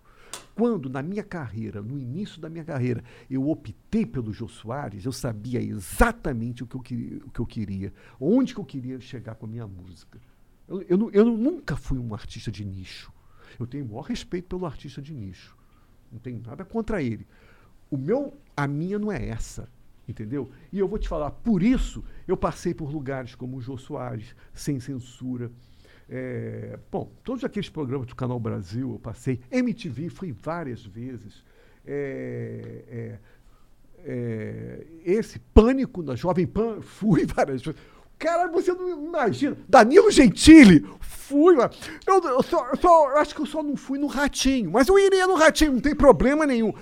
Cara, você não sabe, você não sabe a patrulha ideológica dessa porra. É mesmo? Ah, porque tem Os caras enchem teu saco? a patrulha ideológica. Porra, pô, e Danilo Gentili nesse programa. Eu? Nesse programa. né? Cara, foi a marca do meu trabalho. E a minha música tá ligada a isso. Entendeu? A minha música tá ligado a, a, a, discu a discutir coisas com vários segmentos, não só o segmento eh, intelectual, não, o segmento popular. E, e- e uma prova disso é que o meu público é a expressão disso, entendeu? Desde pessoas simples, porteiros, eh, tá? até pessoas universitárias. O, o- o meu projeto como compositor é não é um nicho, é discutir com os outros segmentos. Agora, essa discussão, essa comunicação com os outros segmentos, não significa uma aliança de classes, sabe, cara? Porque isso é um perigo. Querer colocar a MPB como um projeto de aliança de classes. Você pode, sim, é, entrar em discussão e ser contundente e colocar o conflito. Entendeu? O nicho não. O nicho não quer nem comunicação, meu amigo. Nem comunicação o nicho quer. Entendeu? É, quando eu Quanto falo mais o conflito. quando eu falo na comunicação, não estou falando de aliança, não. É isso que eu quero dizer. Lógico que existe uma comunicação, estão lá os alemães, lá, né, Habermas, né, eh, que acredita numa lógica do discurso racional e que possa haver uma aliança. É evidente, tem. A, a- o meu relação, a minha relação com a comunicação vem de Bataille, entendeu? Ou seja, é uma relação de conflito, de confronto, mas não é não comunicação. Não é nicho. Então, eu acho que não só a minha carreira, mas como a minha maneira de fazer música, a minha música, a minha composição é entrar nos diversos segmentos. Por isso que eu fui no Jô. Por isso que eu fui no Pânico da Jovem Pan. Por isso que tu veio aqui. Por isso que eu vim aqui. Por isso que eu fui no Rafinha. E acho que os podcasts são espetaculares, sabe? É, eu faço uma crítica dessa falta de criatividade do podcast ser apenas entrevista. Entendeu? Eu também faço essa eu crítica. faço essa crítica. Outro dia eu coloquei isso num post. Eu vi outro dia um podcast espetacular, que é um trabalho. e vai transformar-se em filme. Que é um. lá, o, da Praia dos Ossos, da, da, do- da Leila Diniz, que morreu, que foi morta Aham. pelo. pelo. eh, Qual o nome daquele cara? É, um cara matou a, a Leila Diniz, que era uma. é, é, é, em Búzios, na Sim, casa sim, e- sim, sim. da casa da espera. E, cara, fizeram um podcast sobre esse caso. Ah, pensei que estivesse falando do nome do podcast, eu não sei. Fizeram um Esse caso eu tô podcast. ligado. Fizeram um podcast. Eu me esqueci o nome. Fizeram um podcast sobre esse caso com reportagem. Indo lá, entrevistar pessoas que foram policiais, o taxista que levou o, o Doca Street. Você lembra? Foi o Doca Street que matou a Leila Diniz. Né? Leila Diniz. Não é a Leila. Não é a. Não, não é a Leila. Não, não é a Leila do vôlei. Não, não, aquela, aquela outra famosa Não que, confunda. que- não, que que tava do maiô, do Putz. que morreu de avião, no avião, que era dire- que era atriz, Leila Leila Ô, Jean, quem foi a, a Leila que morreu no Famosa, avião? É, Leila morreu no avião. filme. É. Famosa. Famosa Leila que morreu no avião. a atriz famosérrima, é, Era- contra, contracenou com dos Paulo anos- É Leila Diniz, por acaso? Não, Leila Diniz é essa que ele tá falando. Não, então é o- então Então, não é- é essa aí que morreu no avião. Então, Ah, é? tá, então, tá, Aham. tá, então é a Lila Diniz, então eu errei. É, o Dorca Street matou uma mulher que Quem- se pergunta quem que o Dorca Diniz. Ângela matou. Diniz. Diniz. Ah. Ângela Diniz. Né? E isso foi, foi, teve repercussão né, nos jornais, nacional e tal. E Faz um tempão isso aí. Faz né? muito tempo. E o podcast fez um trabalho de reportagem sobre isso, cara. Entrevistando um advogado, entrevistando, tá fazendo, reconstituindo. Então você vê quantas fotos. E, e vai ser- foi tão bom, foi tão bem feito, que vai se transformar em filme. Então, ou seja, como que é um campo aberto do podcast Sim, e, e não necessariamente entrevista. É, não é Porque a entrevista. Cara, eu nunca mais vou me esquecer. Eu- Música não é só funk. Eu- Podcast não é só o flow. Eu, eu nunca mais vou me esquecer, porque é- é- é- a, a entrevista vi- virou uma panaceia, sabe? Eu, eu nunca mais vou me esquecer, eu estava na PUC estudando, como eu estudava diariamente, saí, terminei meus estudos, veio um aluno da graduação e falou, Rogério, sabe o que, que é? Eu quero terminar meu curso de TCC, né? E queria fazer um trabalho baseado em você, mas queria que fosse uma entrevista. Cara, eu falei, eu entendo, eu, eu acho legal, mas, cara, quer uma sugestão? Não faça entrevista, não. Se debruça sobre o meu trabalho. Procure. A, tente, tente inventar uma interpretação. Você está me entendendo, cara? Então, a entrevista, é meio fácil, virou uma né? coisa meio Preguiçosa. preguiçosa, É. de maconheiro. tá me entendendo o que eu quero dizer? Tô brincando. Tá me entendendo o que eu quero dizer? Eu- Ficou uma coisa preguiçosa. Então, cara, Matador de Passarinho, no Canal Brasil, é, quando criamos o Matador de Passarinho, a minha ideia não era fazer entrevista. Nunca foi.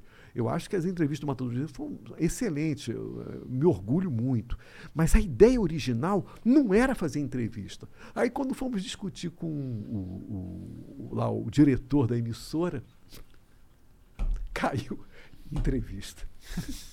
entrevista. O que que Não pra ser? adianta. É entrevista. A entrevista é a panaceia da mídia, entendeu, cara? É lá, Bial. É entrevista. É uma entrevista o tempo todo, sacou, cara? É conversa, bate-papo. É isso. O Bial também gosta de falar. Entre, é conversa, É conversa. com o Bial. A conversa virou a panaceia da conversa, entendeu, cara? E, e as pessoas, com isso, perdem o processo de estudo, de análise, de procurar entender sozinho. Por que tem que ter, que ter por que tem que ter conversa? Por quê? Sabe? Virou uma panaceia essa conversa. A podcast é espetacular, mas assim, a gente está explorando pouco. Também acho. a gente está formato, explorando pouco esse formato. Mas aí eu não sei se a gente precisa chamar de podcast, né? Eu acho que a gente está atribuindo a, a podcast o que é uma coisa diferente. É a democratização da, dos programas. Porque antes, quem fazia um programa era só a TV. Televisão. Mas agora não, agora, tipo, a, a- qualquer um, a gente, dois gordinhos, consegue fazer um programa. é, e, e agora. gordinhos. é, e agora eu acho que a internet percebeu que, tipo, mano, vamos inventar programas. O programa que tá dando certo agora é um programa tipo esse aqui, podcast. Mas eu acho que a gente tá vivendo não a revolução do podcast, mas a revolução da programação do conteúdo. E muitas forma. pessoas, muitas pessoas devem perguntar para você, mas porque não entende, podem não entender como é que esse programa pode ter tanta gente, né? Mas tem. O fato é que tem, né? O fato é que tem. Eu acho que se tem esse público, vocês eh, têm uma, uma, uma parcela de responsabilidade nesse processo. Ó, acho que o Ah, grande. o Eu lembro que uma da- da- das conversas, na conversa passada, um dos, dos grandes tópicos que foi lembrado pela galera durante muito tempo foi a questão do. programa que- jornalístico É, sério. inclusive a gente zoou no Twitter, né? Eu vi que teve. Não fui eu, foi Mas o. o programa jornalístico, e eu, eu me lembro que eu falei na época, o programa jornalístico não precisa ser necessariamente um programa sério, entendeu? E eu falo isso. É, é, quando a Elza Soares confirmou a presença dela num programa Matador de Passarinho, a primeira coisa que eu fiz, eu não delegava pesquisa para a equipe de produção. Porque isso os programas de televisão fazem direto. Né? Aí a equipe de produção faz a pesquisa e dá tudo mastigadinho para o apresentador. O apresentador não vive a, a experiência, a vivência com da obra do convidado. Ele vai falar assim, superficialmente, está tudo escrito ali, o meu grupo de pesquisou e tal. Primeira coisa que eu fiz quando eu soube que a Elza Soares vinha ao programa Matador de Passarinho foi pesquisar a discografia dela. Lógico, eu tinha tempo para isso. Eu fui ouvir a discografia dela. Eu fui pesquisar a discografia dela. E descobri um disco espetacular, que é Elza, Miltinho e Samba. que é um disco espetacular, que era a Elza Soares cantando com o Miltinho. Sabe o Miltinho? Eu não sei se vocês já ouviram o Miltinho. Não, Miltinho é um não. cara, é um não sambista ouvi. da década de 60, 70, mais 60, que tinha um balanço espetacular. E a Elza cantava pra caralho, né? Cara, e só clássicos do samba. Cara, você ouve aquele disco, você fica maravilhado. Cara, eu, se eu não tivesse recebido a Elza no meu programa, eu não teria tido a oportunidade de pesquisar e não teria a oportunidade de descobrir essa joia rara da música popular brasileira. Depois eu. rep- E esse disco foi produzido é, em 67. Depois, é, coincidentemente, eu descubro que na mesma época, uma outra, uma outra dupla da música popular brasileira lançava o disco Dois na Bossa, que foi Elis Regina e Jair Rodrigues, dois na bossa. Que, e lançou, foi nos anos de 65, 66, 67. Lançou também trilogia.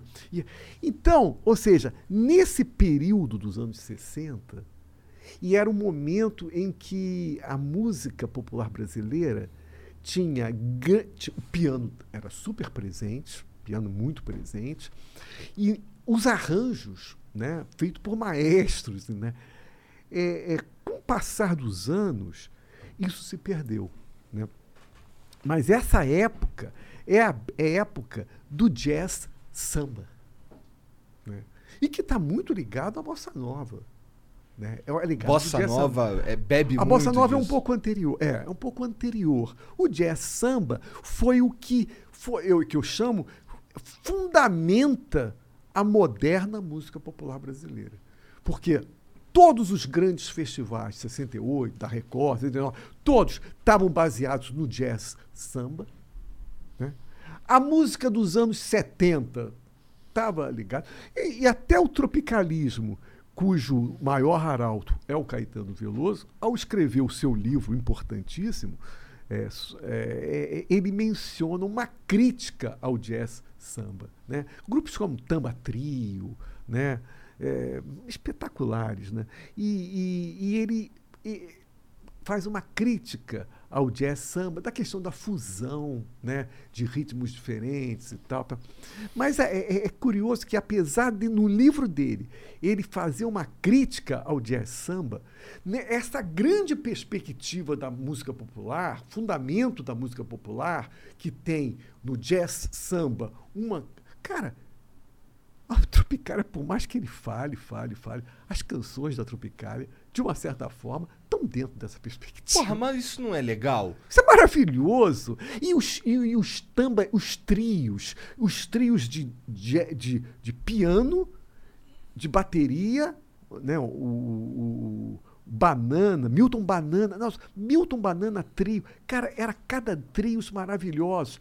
E foi meio por causa dessa coisa com tropicalismo, tá me entendendo? Mas é que eu, eu- o que eu quero defender é que, para mim, todo o desenvolvimento da música dos anos 70, inclusive o Caetano Veloso, Gilberto Gil, na sua carreira, no início do tropicalismo, quando eles deram para Rogério Duprá, Júlio Medagra fazer os arranjos, aí poderia sair um pouco daquela perspectiva do jazz samba. Mas nos anos 70 todo, da o Caetano lançou aqueles discos maravilhosos, anos 70, Gilberto Gil, anos 70. Cara, meu, meu amigo, a perspectiva continuava, continuava sendo jazz samba. É que eu acho um pouco- O jazz samba é, é fu- é o fundamento, é o que eu quero dizer, Aham. é o fundamento da moderna música brasileira. Por isso que, para mim, esse período, o período dos anos 60, para mim é o período mais importante da música brasileira. Eu dou até um exemplo. O que, que tu tava fazendo Vou- nesse período? Não, eu era muito criança, eu É? vinha descobrir depois. Pô, eu gostaria de estar pleno. Infelizmente, eu estava pleno nos anos 80. Infelizmente, vou te dizer por quê. Porque eu, nos anos 80 eu acompanhei todos. Cazu, Titã, já acompanhei todas as bandas. Mas hoje, 2021, tá? Hoje, 2021. Você pega um disco dos Mutantes. Escuta um disco dos Mutantes. Tá? Agora você pega um disco dos Titãs. E esse disco dos Mutantes, uma, uma observação, foi feito em 1968. Agora, Vamos pegar um disco dos Titãs ou do Paralamas que foi feito na década de 80. Vamos ouvir agora. Pá, a gente ouve. Pá. Suponhamos que esse ouvinte não fosse um brasileiro, fosse um estrangeiro que estava ouvindo pela primeira vez. Ele certamente ele vai falar. Essa música aqui dos Titãs do Paralamas foi feita na década de 60. O disco dos Mutantes foi feito agora, né? Oi- 80, 90. 2000, né? Essa é a sensação. Ou seja, nos anos 60 se fazia uma música moderna.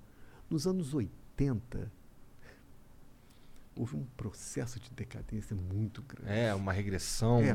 E eu estava pensando uma coisa, sabe, Monark? Vamos pensar. Caetano, Chico Buarque, Mutantes, é, essa turma toda. Ah, bom, a Elis Regina veio, morreu, né? Mas tá, essa turma toda, até a própria Elza Soares, esse pessoal tá tudo vivo, cara. Tá tudo vivo. Agora, nos anos 80, quantos não morreram? Cazuza, né? É, me lembrem aí, teve outros que morreram nos anos 80. Ah, Eller. Teve outro. Não, teve muita gente que morreu nos anos 80, cara. Por quê? Por que, que a geração dos anos 80 teve muito mais suicídio Será ou, que- ou morte de doença Drogas novas? Do que os anos. Não, nos anos 60 Tinha droga pra caralho? porra, ácido pra caralho, muita droga. Não, não, não, não, não. Não, não, de forma nenhuma. Nos anos 60 é muito mais psicodélico. Era, é Jimi Hendrix. é- não, não, de forma nenhuma. Eu acho, e eu vou produzir uma interpretação aqui para vocês. Eu acho que a indústria fez muito mal à música brasileira dos anos 80. Sabe? A indústria. a indústria. Eu não vou. Cri... Outro dia eu falei, que Cazuza é o caralho. Eu não vou falar, jamais falar. É, é, As pessoas acharam que eu estava criticando cara. Não, cara, eu não vou criticar artista, não, cara. Todos os artistas, para mim, artista é como Deus, né, cara? São importantes pra caralho, né? Eu jamais criticaria Renato Russo, que são, é dos anos 80, que, Que é para mim é complicado. Aham. Cazuza, Herbert Viana, jamais criticaria eles. A minha questão não é, eu acho que a indústria, através dos seus capatazes, tipo Liminha, né? e o, o, o mor de todos, que é o senhor Midani, Senhor o quê? André Midani, André Midani. né? É, fez muito mal nos anos 80 a música brasileira. E não é culpa do artista. Eu não vou, eu não vou responsabilizar o artista. Eu, acho- eu não acho que o artista tenha culpa nessa história. É uma O industrialização som daqueles discos, da música. o som daqueles discos dos anos 80 é responsabilidade da indústria, não é responsabilidade dos artistas. Quando você diz indústria, você diz a indústria forma, fonográfica. a forma com que os contratos eram feitos. É, sim, tudo, Um tudo, preconceito tudo, tudo. na- no tipo de qual É, linguagem era é, aceita ou é, não. é. E, toda, e toda a classe média ali. Toda a classe média ali. O que, que rolou com Ó, classe ué, média o da- quem, do- quem era Lobão? dos anos. Quem era Cazuza? Quem era Herbert Viana? O povo estava fora dessa história. Sacou? Nos anos 90 isso começa a mudar. Isso começa a mudar. O que, que com- tinha na água da classe média naquela época lá que eles eram tão cuzão? Nos anos 90 começa a mudar com o Planet Ramp. Nos anos 90 começa a mudar com os, os- o, o Chico Science Nação Zumbi. Começa a mudar. Começa a surgir uma outra, mas ainda muito viciado no processo da indústria. Entendeu? Nos anos 60 a indústria estava se formando ainda. Estava começando. Eram os festivais. Ainda não sabia como pressionar tava, os, os é. artistas. Exatamente, entendeu? Eu acho isso, sabe? Eu acho que a indústria fez muito mal à música brasileira nos anos 80. Mas será que isso não é meio natural? Porque aconteceu a mesma coisa no YouTube, entendeu? Eu, eu, eu comecei no YouTube em É que 2000. na internet as coisas são mais É, rápidas. foi bem né? mais rápido, é. Mas eu comecei no YouTube em 2010, entendeu? E na época, a relação que a gente tinha com os outros criadores era muito inocente, tá ligado? Era, uma, era um período que não parecia que eu tava numa relação de trabalho, business, money e etc. Ou ego e não sei o que, entendeu? Era uma relação que parecia que eu tava fazendo um encontro de colégios, tá ligado? Um negócio bem mais infantil, mais inocente, mas puro também, sabe? Lógico, tem. o começo. Mas aí depois o que acontece, né? Entra muito dinheiro, as pessoas que antes eram muito unidas, elas começam a se separar, começa a rolar muita intriga de outras coisas, começa a vir muita outra, outras pessoas que não eram da, da, da indústria, né? E começam a fazer. O negócio começa a crescer, perde de controle, e aí, no fim, rola uma popularização dos conteúdos, as coisas que são mais chamativas e extravagantes, elas começam a aparecer e, e- e- fortalecer, e aí você tem um conteúdo que é sempre muito raso, mas muito extremo, pra chamar atenção e, e manter E, os e- e é uma coisa, Monarque, que eu falo, que é o seguinte: eu sempre falo isso. Se um pesquisador estudar a música brasileira, né, eh, suponhamos da década de, de- a moderna música brasileira que eu chamaria da década de, a partir dos anos 60 até hoje, né, se ele se limitar ao que era produzido na indústria, a pesquisa dele está furada. Está me entendendo? Porque a indústria ela representa uma parcela mínima da música brasileira que era feita. Porque muita gente boa não conseguiu entrar na indústria. A indústria era extremamente seletiva. Era portas fechadas. Era o castelo. Você está me entendendo? Sim. O castelo de Kafka. Que o cara quer entrar e não consegue entrar. Você está me entendendo? Então, é, é, é, a indústria fonográfica, nos seus, primor, é, nos seus primórdios, é, assim, digamos, é, na segunda. no- Nos anos 60, ela ainda tinha um frescor. Ela tinha uma coisa da, da Tinha um idealismo Um idealismo, estava experimentando. do havia- artista. é, Talvez as produtoras, elas eram os artistas, né? é. A partir Na dos anos 70, a coisa começou a virar. Prof... O Caetano fala: não, agora, nos anos 70, eu vou fazer minha carreira, prof... vou seguir a minha carreira. Pro... É, exatamente. E aí é que mora. É que, é que mora o, pro- o problema. E Morre os sonhos aí, A né? década de 70 foi isso, e os anos 80, para mim, foi o ápice disso, entendeu? De de uma coisa que. Nos anos 80, você ligava a televisão, ligava o rádio, você só. Não tem nada de sertanejo universitário, não. Sertanejo universitário não existia nessa época ainda. O sertanejo universitário vai começar a ser criado a partir dos anos 90, no Jardim da Dinda, com o senhor Collor de Mello, que reuniu no Jardim da Dinda o- é, é, os nomes do sertanejo universitário, o Zeca, todo, todo essa Zezé de Camargo, todo esse nome todo, é, e a partir daí, dos anos 90, anos 2000, foi aí que, a partir daí que o sertanejo começou a se constituir e começou a se fortalecer mais, cada vez mais. Com o né? Collor? Com Collor. Com Collor. Com que ele é Meu amigo, meu amigo, com Lula. Meu amigo, com Dilma. Não, mas eu não entendi. Eles se reuniram pra... Meu amigo, meu amigo, o- o- o- a música sertaneja universitário está intimamente ligada ao agronegócio. Ah, entendi. Ah, com certeza. A gente até conversou com alguns caras eles que são desse, dessa indústria, eles falaram isso também. Que ele- eles têm... Então, eu quero dizer o seguinte: a costume- nova república, olha o que eu quero dizer, olha onde eu quero chegar, cara. Essa nova república do Ulisses, do Tancredo, 1988, eu morava em Salvador nessa época, né? Vamos em a nova república, né, cara? A nova república que não prestou contas dos crimes impetrados pelos militares durante a repressão militar. É onde houve uma anistia que eu chamaria uma anistia nojenta. Porque na Argentina e no Chile não foi assim, não, meu amigo. Eles foram todos para os tribunais. E no Brasil não aconteceu isso. Entendeu? Então, essa nova república foi fundada, foi criada com esse espaço vazio, esse espaço que permitiu e que permite ainda hoje os demandos da polícia militar. Não foi não foi levado, não foram levados para os tribunais. Foi feita uma anistia nojenta.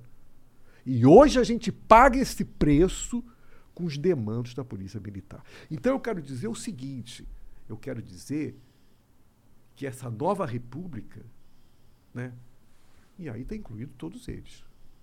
Está inclu, tá, tá incluído é, Collor, Fernando Henrique, Lula, Dilma. Todos esses da nova república têm elementos, entendeu? Elementos extremamente conservadores na cultura, entendeu? E, que, e um exemplo é o sertanejo universitário. O sertanejo universitário está muito presente no governo Lula, o sertanejo universitário está muito presente no governo Fernando Henrique Cardoso, no governo Dilma, o sertanejo universitário está forte, é lógico, é uma das bases da economia, é o agronegócio. Ah, no Brasil é o que tá. a única coisa que é, lucra é, pra caralho. É uma das bases. Por isso que é a força do sertanejo universitário.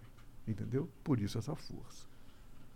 Então, eu, eu- a minha questão. Caralho, da- o cara ligou política, A minha questão. sertanejo Mas eu, eu universitário faço e isso, faz, e mas eu faz faço- todo sentido. Mas eu faço, mas eu, eu faço isso direto, cara. É, é, o problema é a nova república. São os fundamentos, as fun- a fundação da nova república.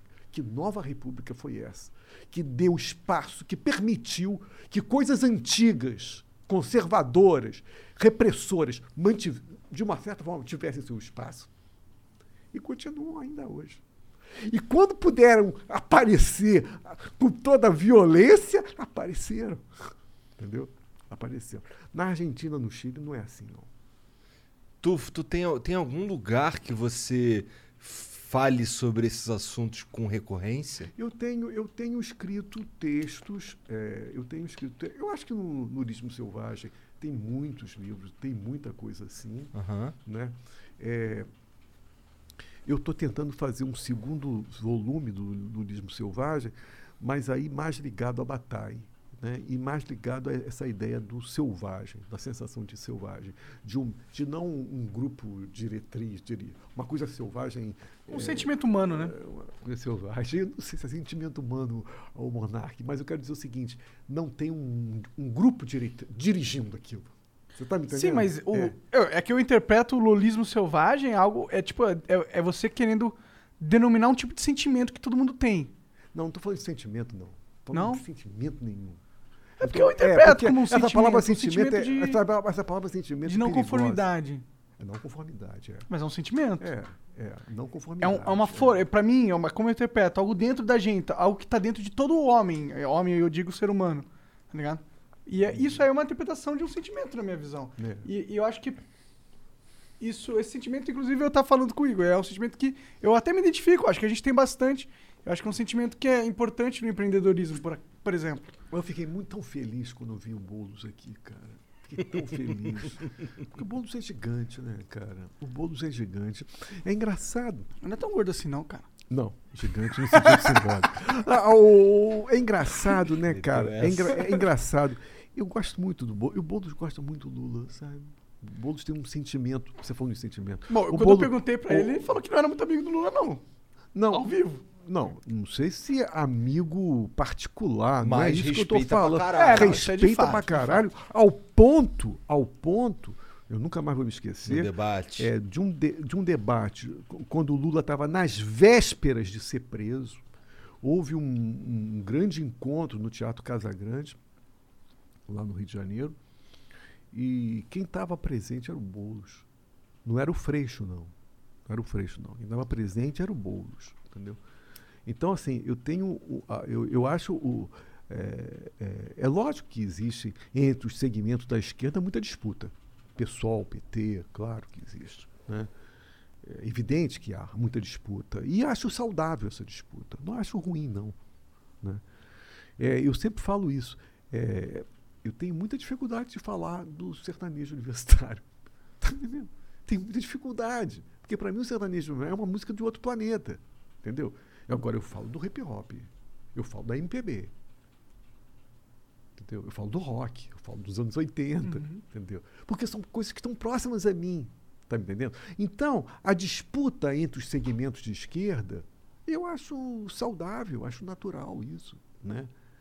né? Eu acho super saudável. Esse lance que você tá falando que você acha um sertanejo universitário de outro planeta, mas, mas manja muito mais do hip hop, e do rock e tal, tem a ver com a, a superficialidade da, do sertanejo universitário quanto a sua a letra, a composição, Também, não, fala. você fala superficialidade e eu falo de uma outra coisa. Eu falo do extremo, extremo machismo, né? de uma coisa conservadora. E depois entraram numa de dizer assim: agora o sertanejo universitário está sendo defendido por muitas mulheres. Muitas mulheres apareceram. Não adianta, muitas mulheres apareceram, mas com pensamento machista. Continua, né? Você vê essas novas mulheres que estão fazendo sucesso no sertanejo universitário, muitos com pensamento machista. Quer dizer, não basta ser mulher para. Entendeu? Você pode ser. Pode ser, a mulher pode trazer todo um pensamento conservador e machista. Isso daí não. Sabe? Não. Ser mulher não significa Não, mais nada além forma de que você tem nenhuma. uma buceta. Entendeu? Então, essa coisa superficial que você fala aí é, é pensamento machista, conservador, repressivo, sabe? E que, e que realmente é uma coisa. De outro planeta. É, entendeu? Bora ler as mensagens? Vamos ver o que, que Bora. os caras mandam. Que tem algum vídeo aí, Jean? Tem, tem. Tá com vídeo aí pra gente. Deixa eu pegar um vídeo aqui. Lulismo selvagem. Putz, tem que fazer na TV, né?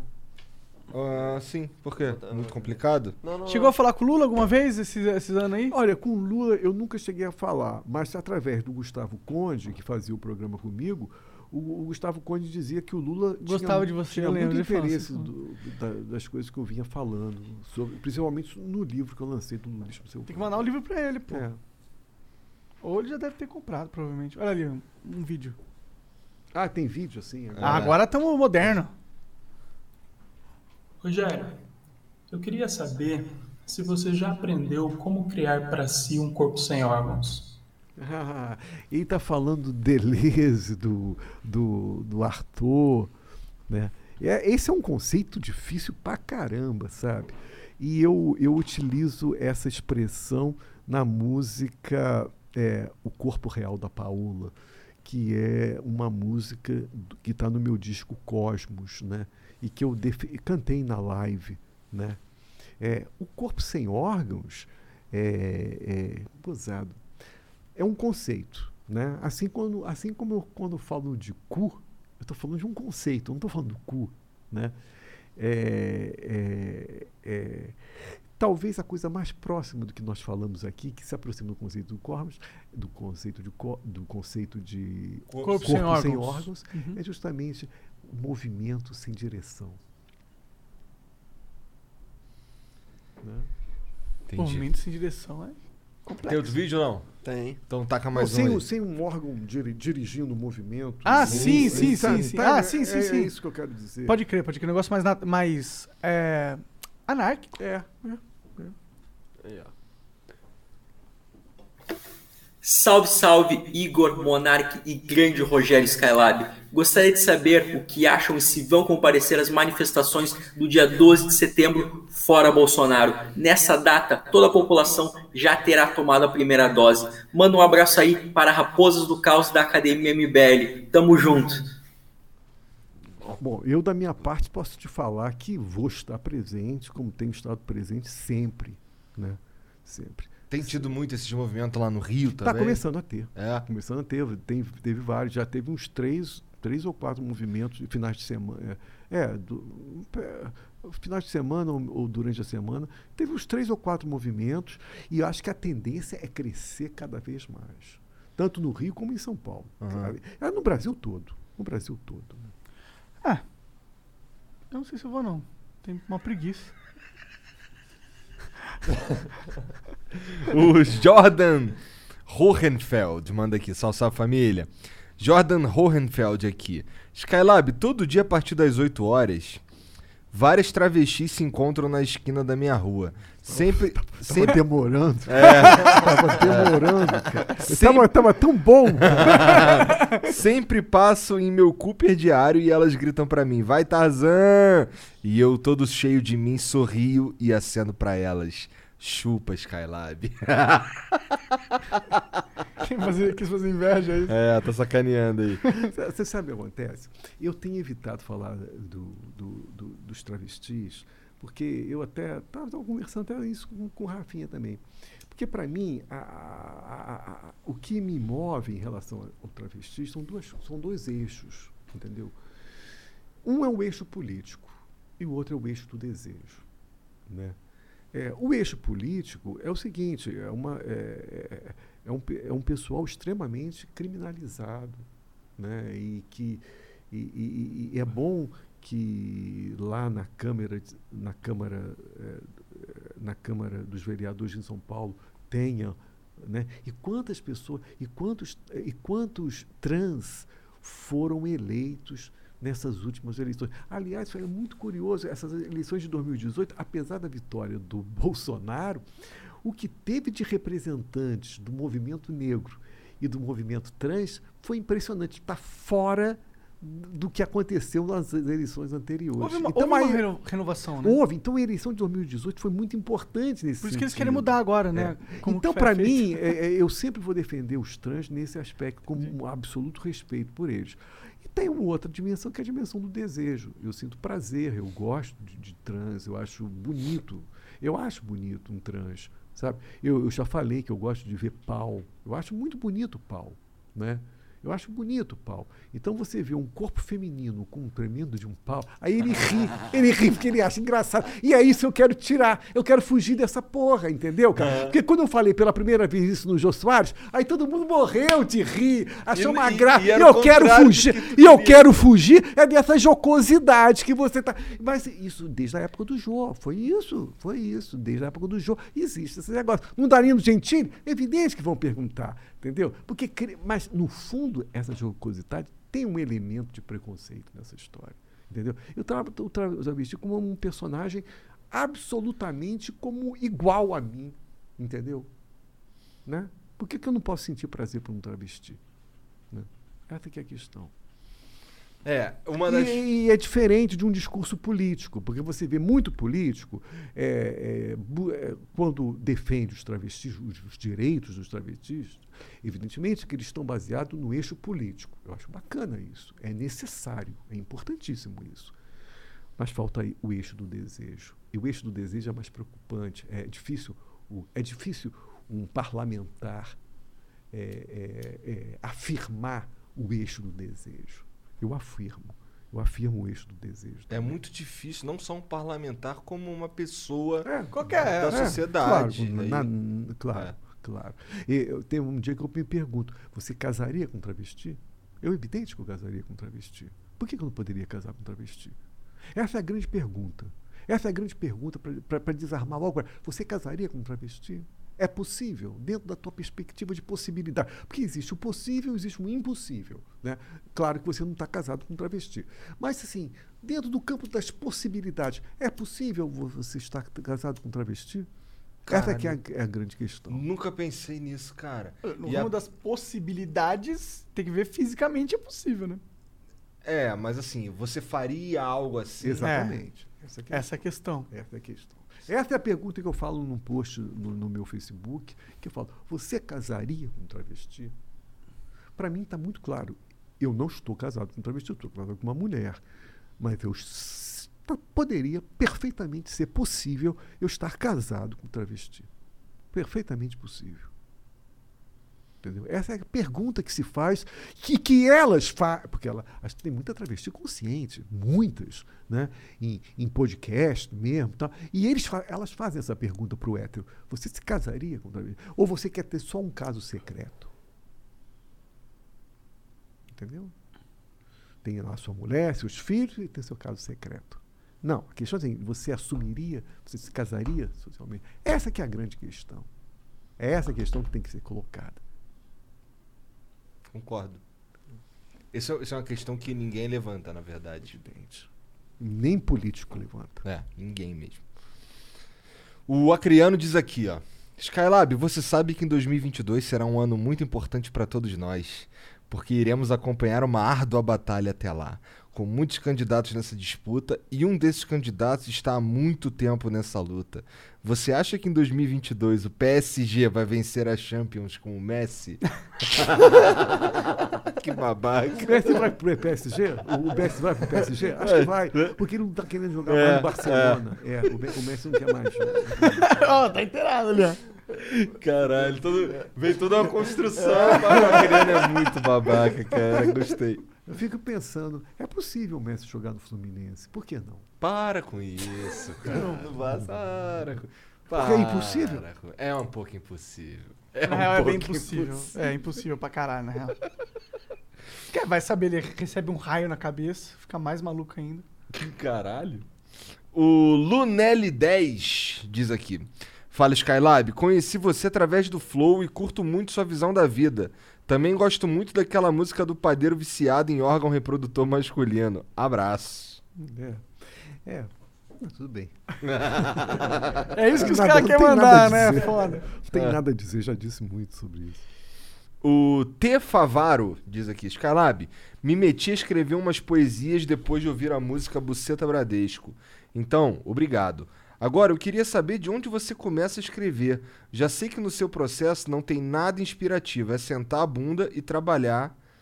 De onde você começa, Skylab? Hum, essa, é uma, essa, essa é uma música tão importante do meu, do meu repertório, sabe? Eu quero pensar, eu quero fazer uma coisa que o Henry James fazia, que nos prefácios dele, era de refletir sobre os livros que ele escreveu. Então eu quero tentar refletir sobre a maneira como eu compus esse, essa música Buceta Bradesco. A, primeira faísca que me levou a, a fazer essa música foi um comentário na internet. Né? Um cara tava puto com o Bradesco, falou, buceta Bradesco, coisa assim, sabe? Tava puto com o Bradesco. E eu comecei a viajar nessa expressão, buceta Bradesco. E aí associei com o nome eh, Bia, porque a Bia é a, atendente virtual a do- atendente virtual. É. E aí, cara, eu viajei na coisa, sabe? E, e tem sido o meu processo de composição, porque é, o resultado de Buceta Bradesco é extremamente abstrato. Você não sabe exatamente do que eu estou falando. É muito abstrato. Ele, ela começa através de uma coisa concreta. Né? Eu sei qual foi a origem daquela. E, e talvez uma raiva também que eu tenha pela, pela, pela essa coisa dos banqueiros, dos bancos. Né? Quando, quando, quebram um banco, fico feliz pra caralho.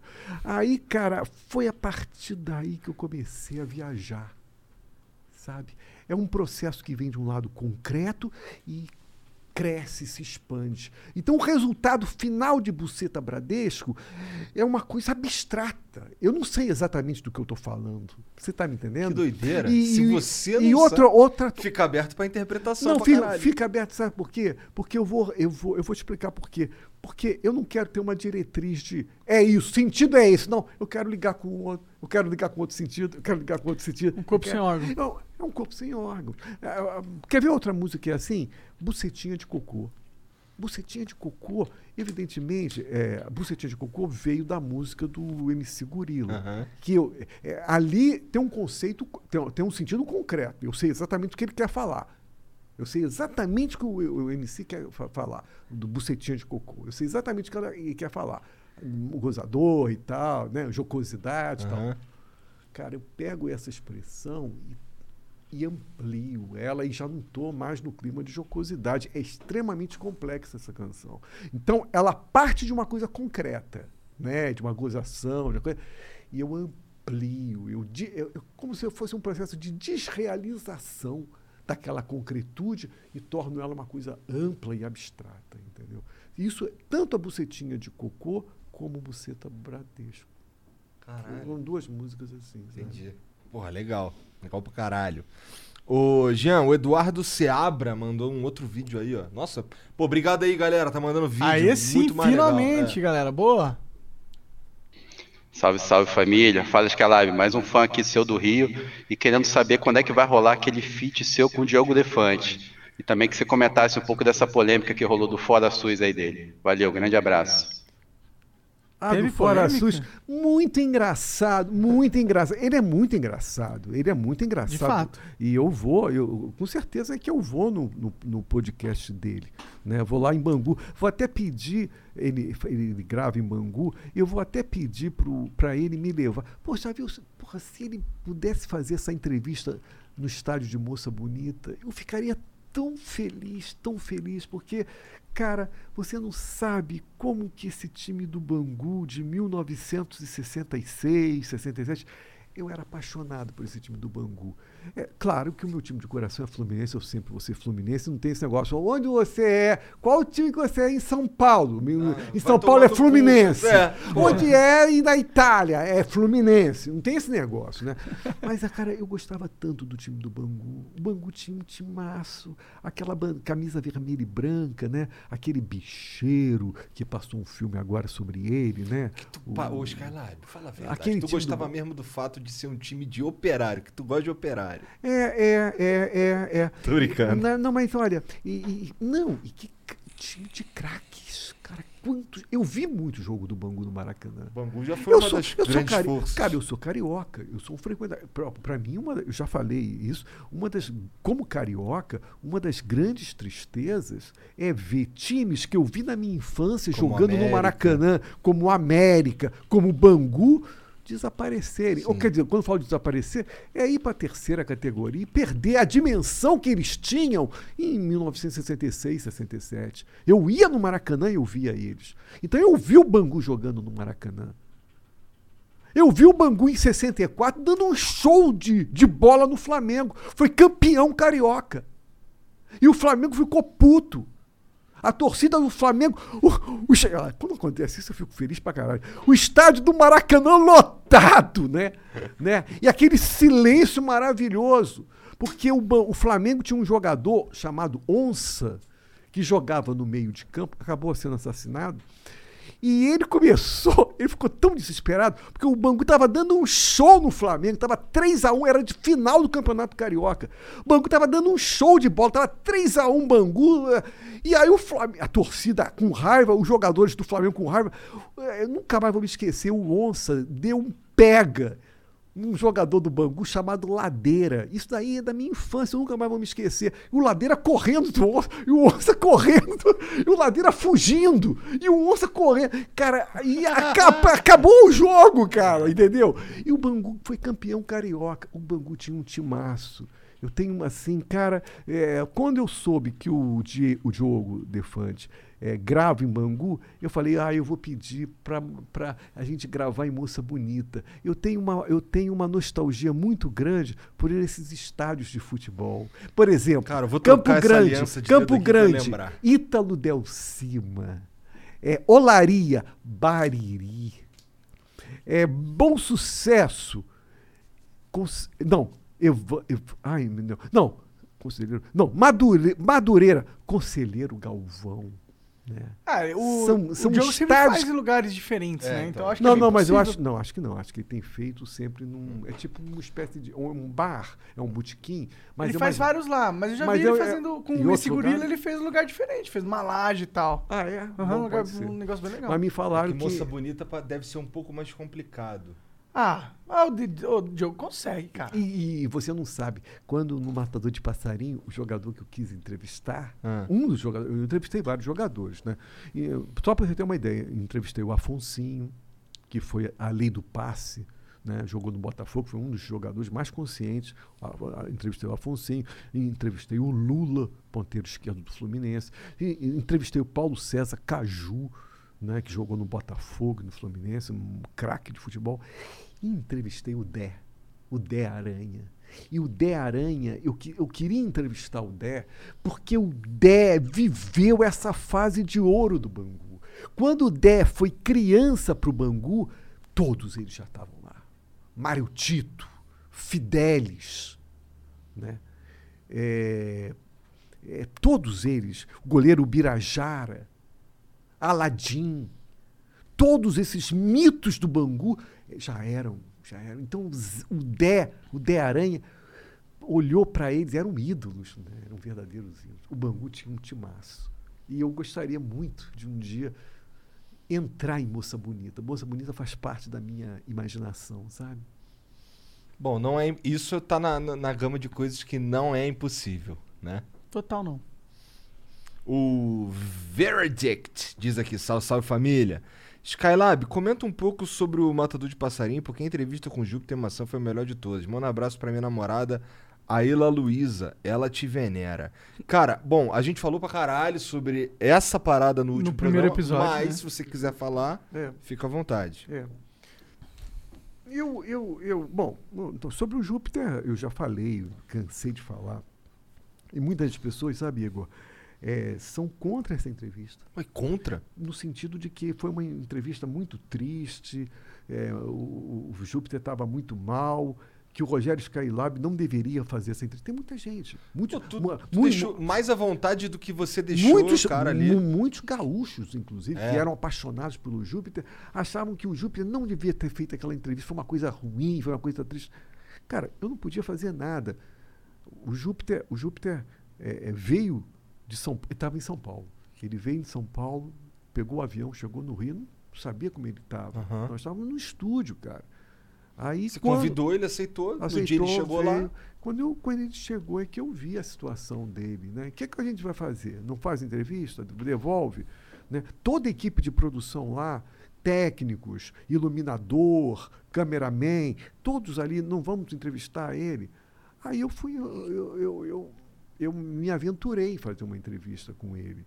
E foi uma das entrevistas. E outra coisa que eu quero dizer, e quero deixar bem claro: o Júpiter estava mal, mas tudo que o Júpiter falou, se as pessoas tiverem cuidado de ouvir, tentar entender o que ele estava falando, ele estava falando com muita lógica. Entendeu? Ele estava mal, ele falando meio enrolado e tal, mas ele estava falando muito, imitando Robert Plant do Led Zeppelin, sabe?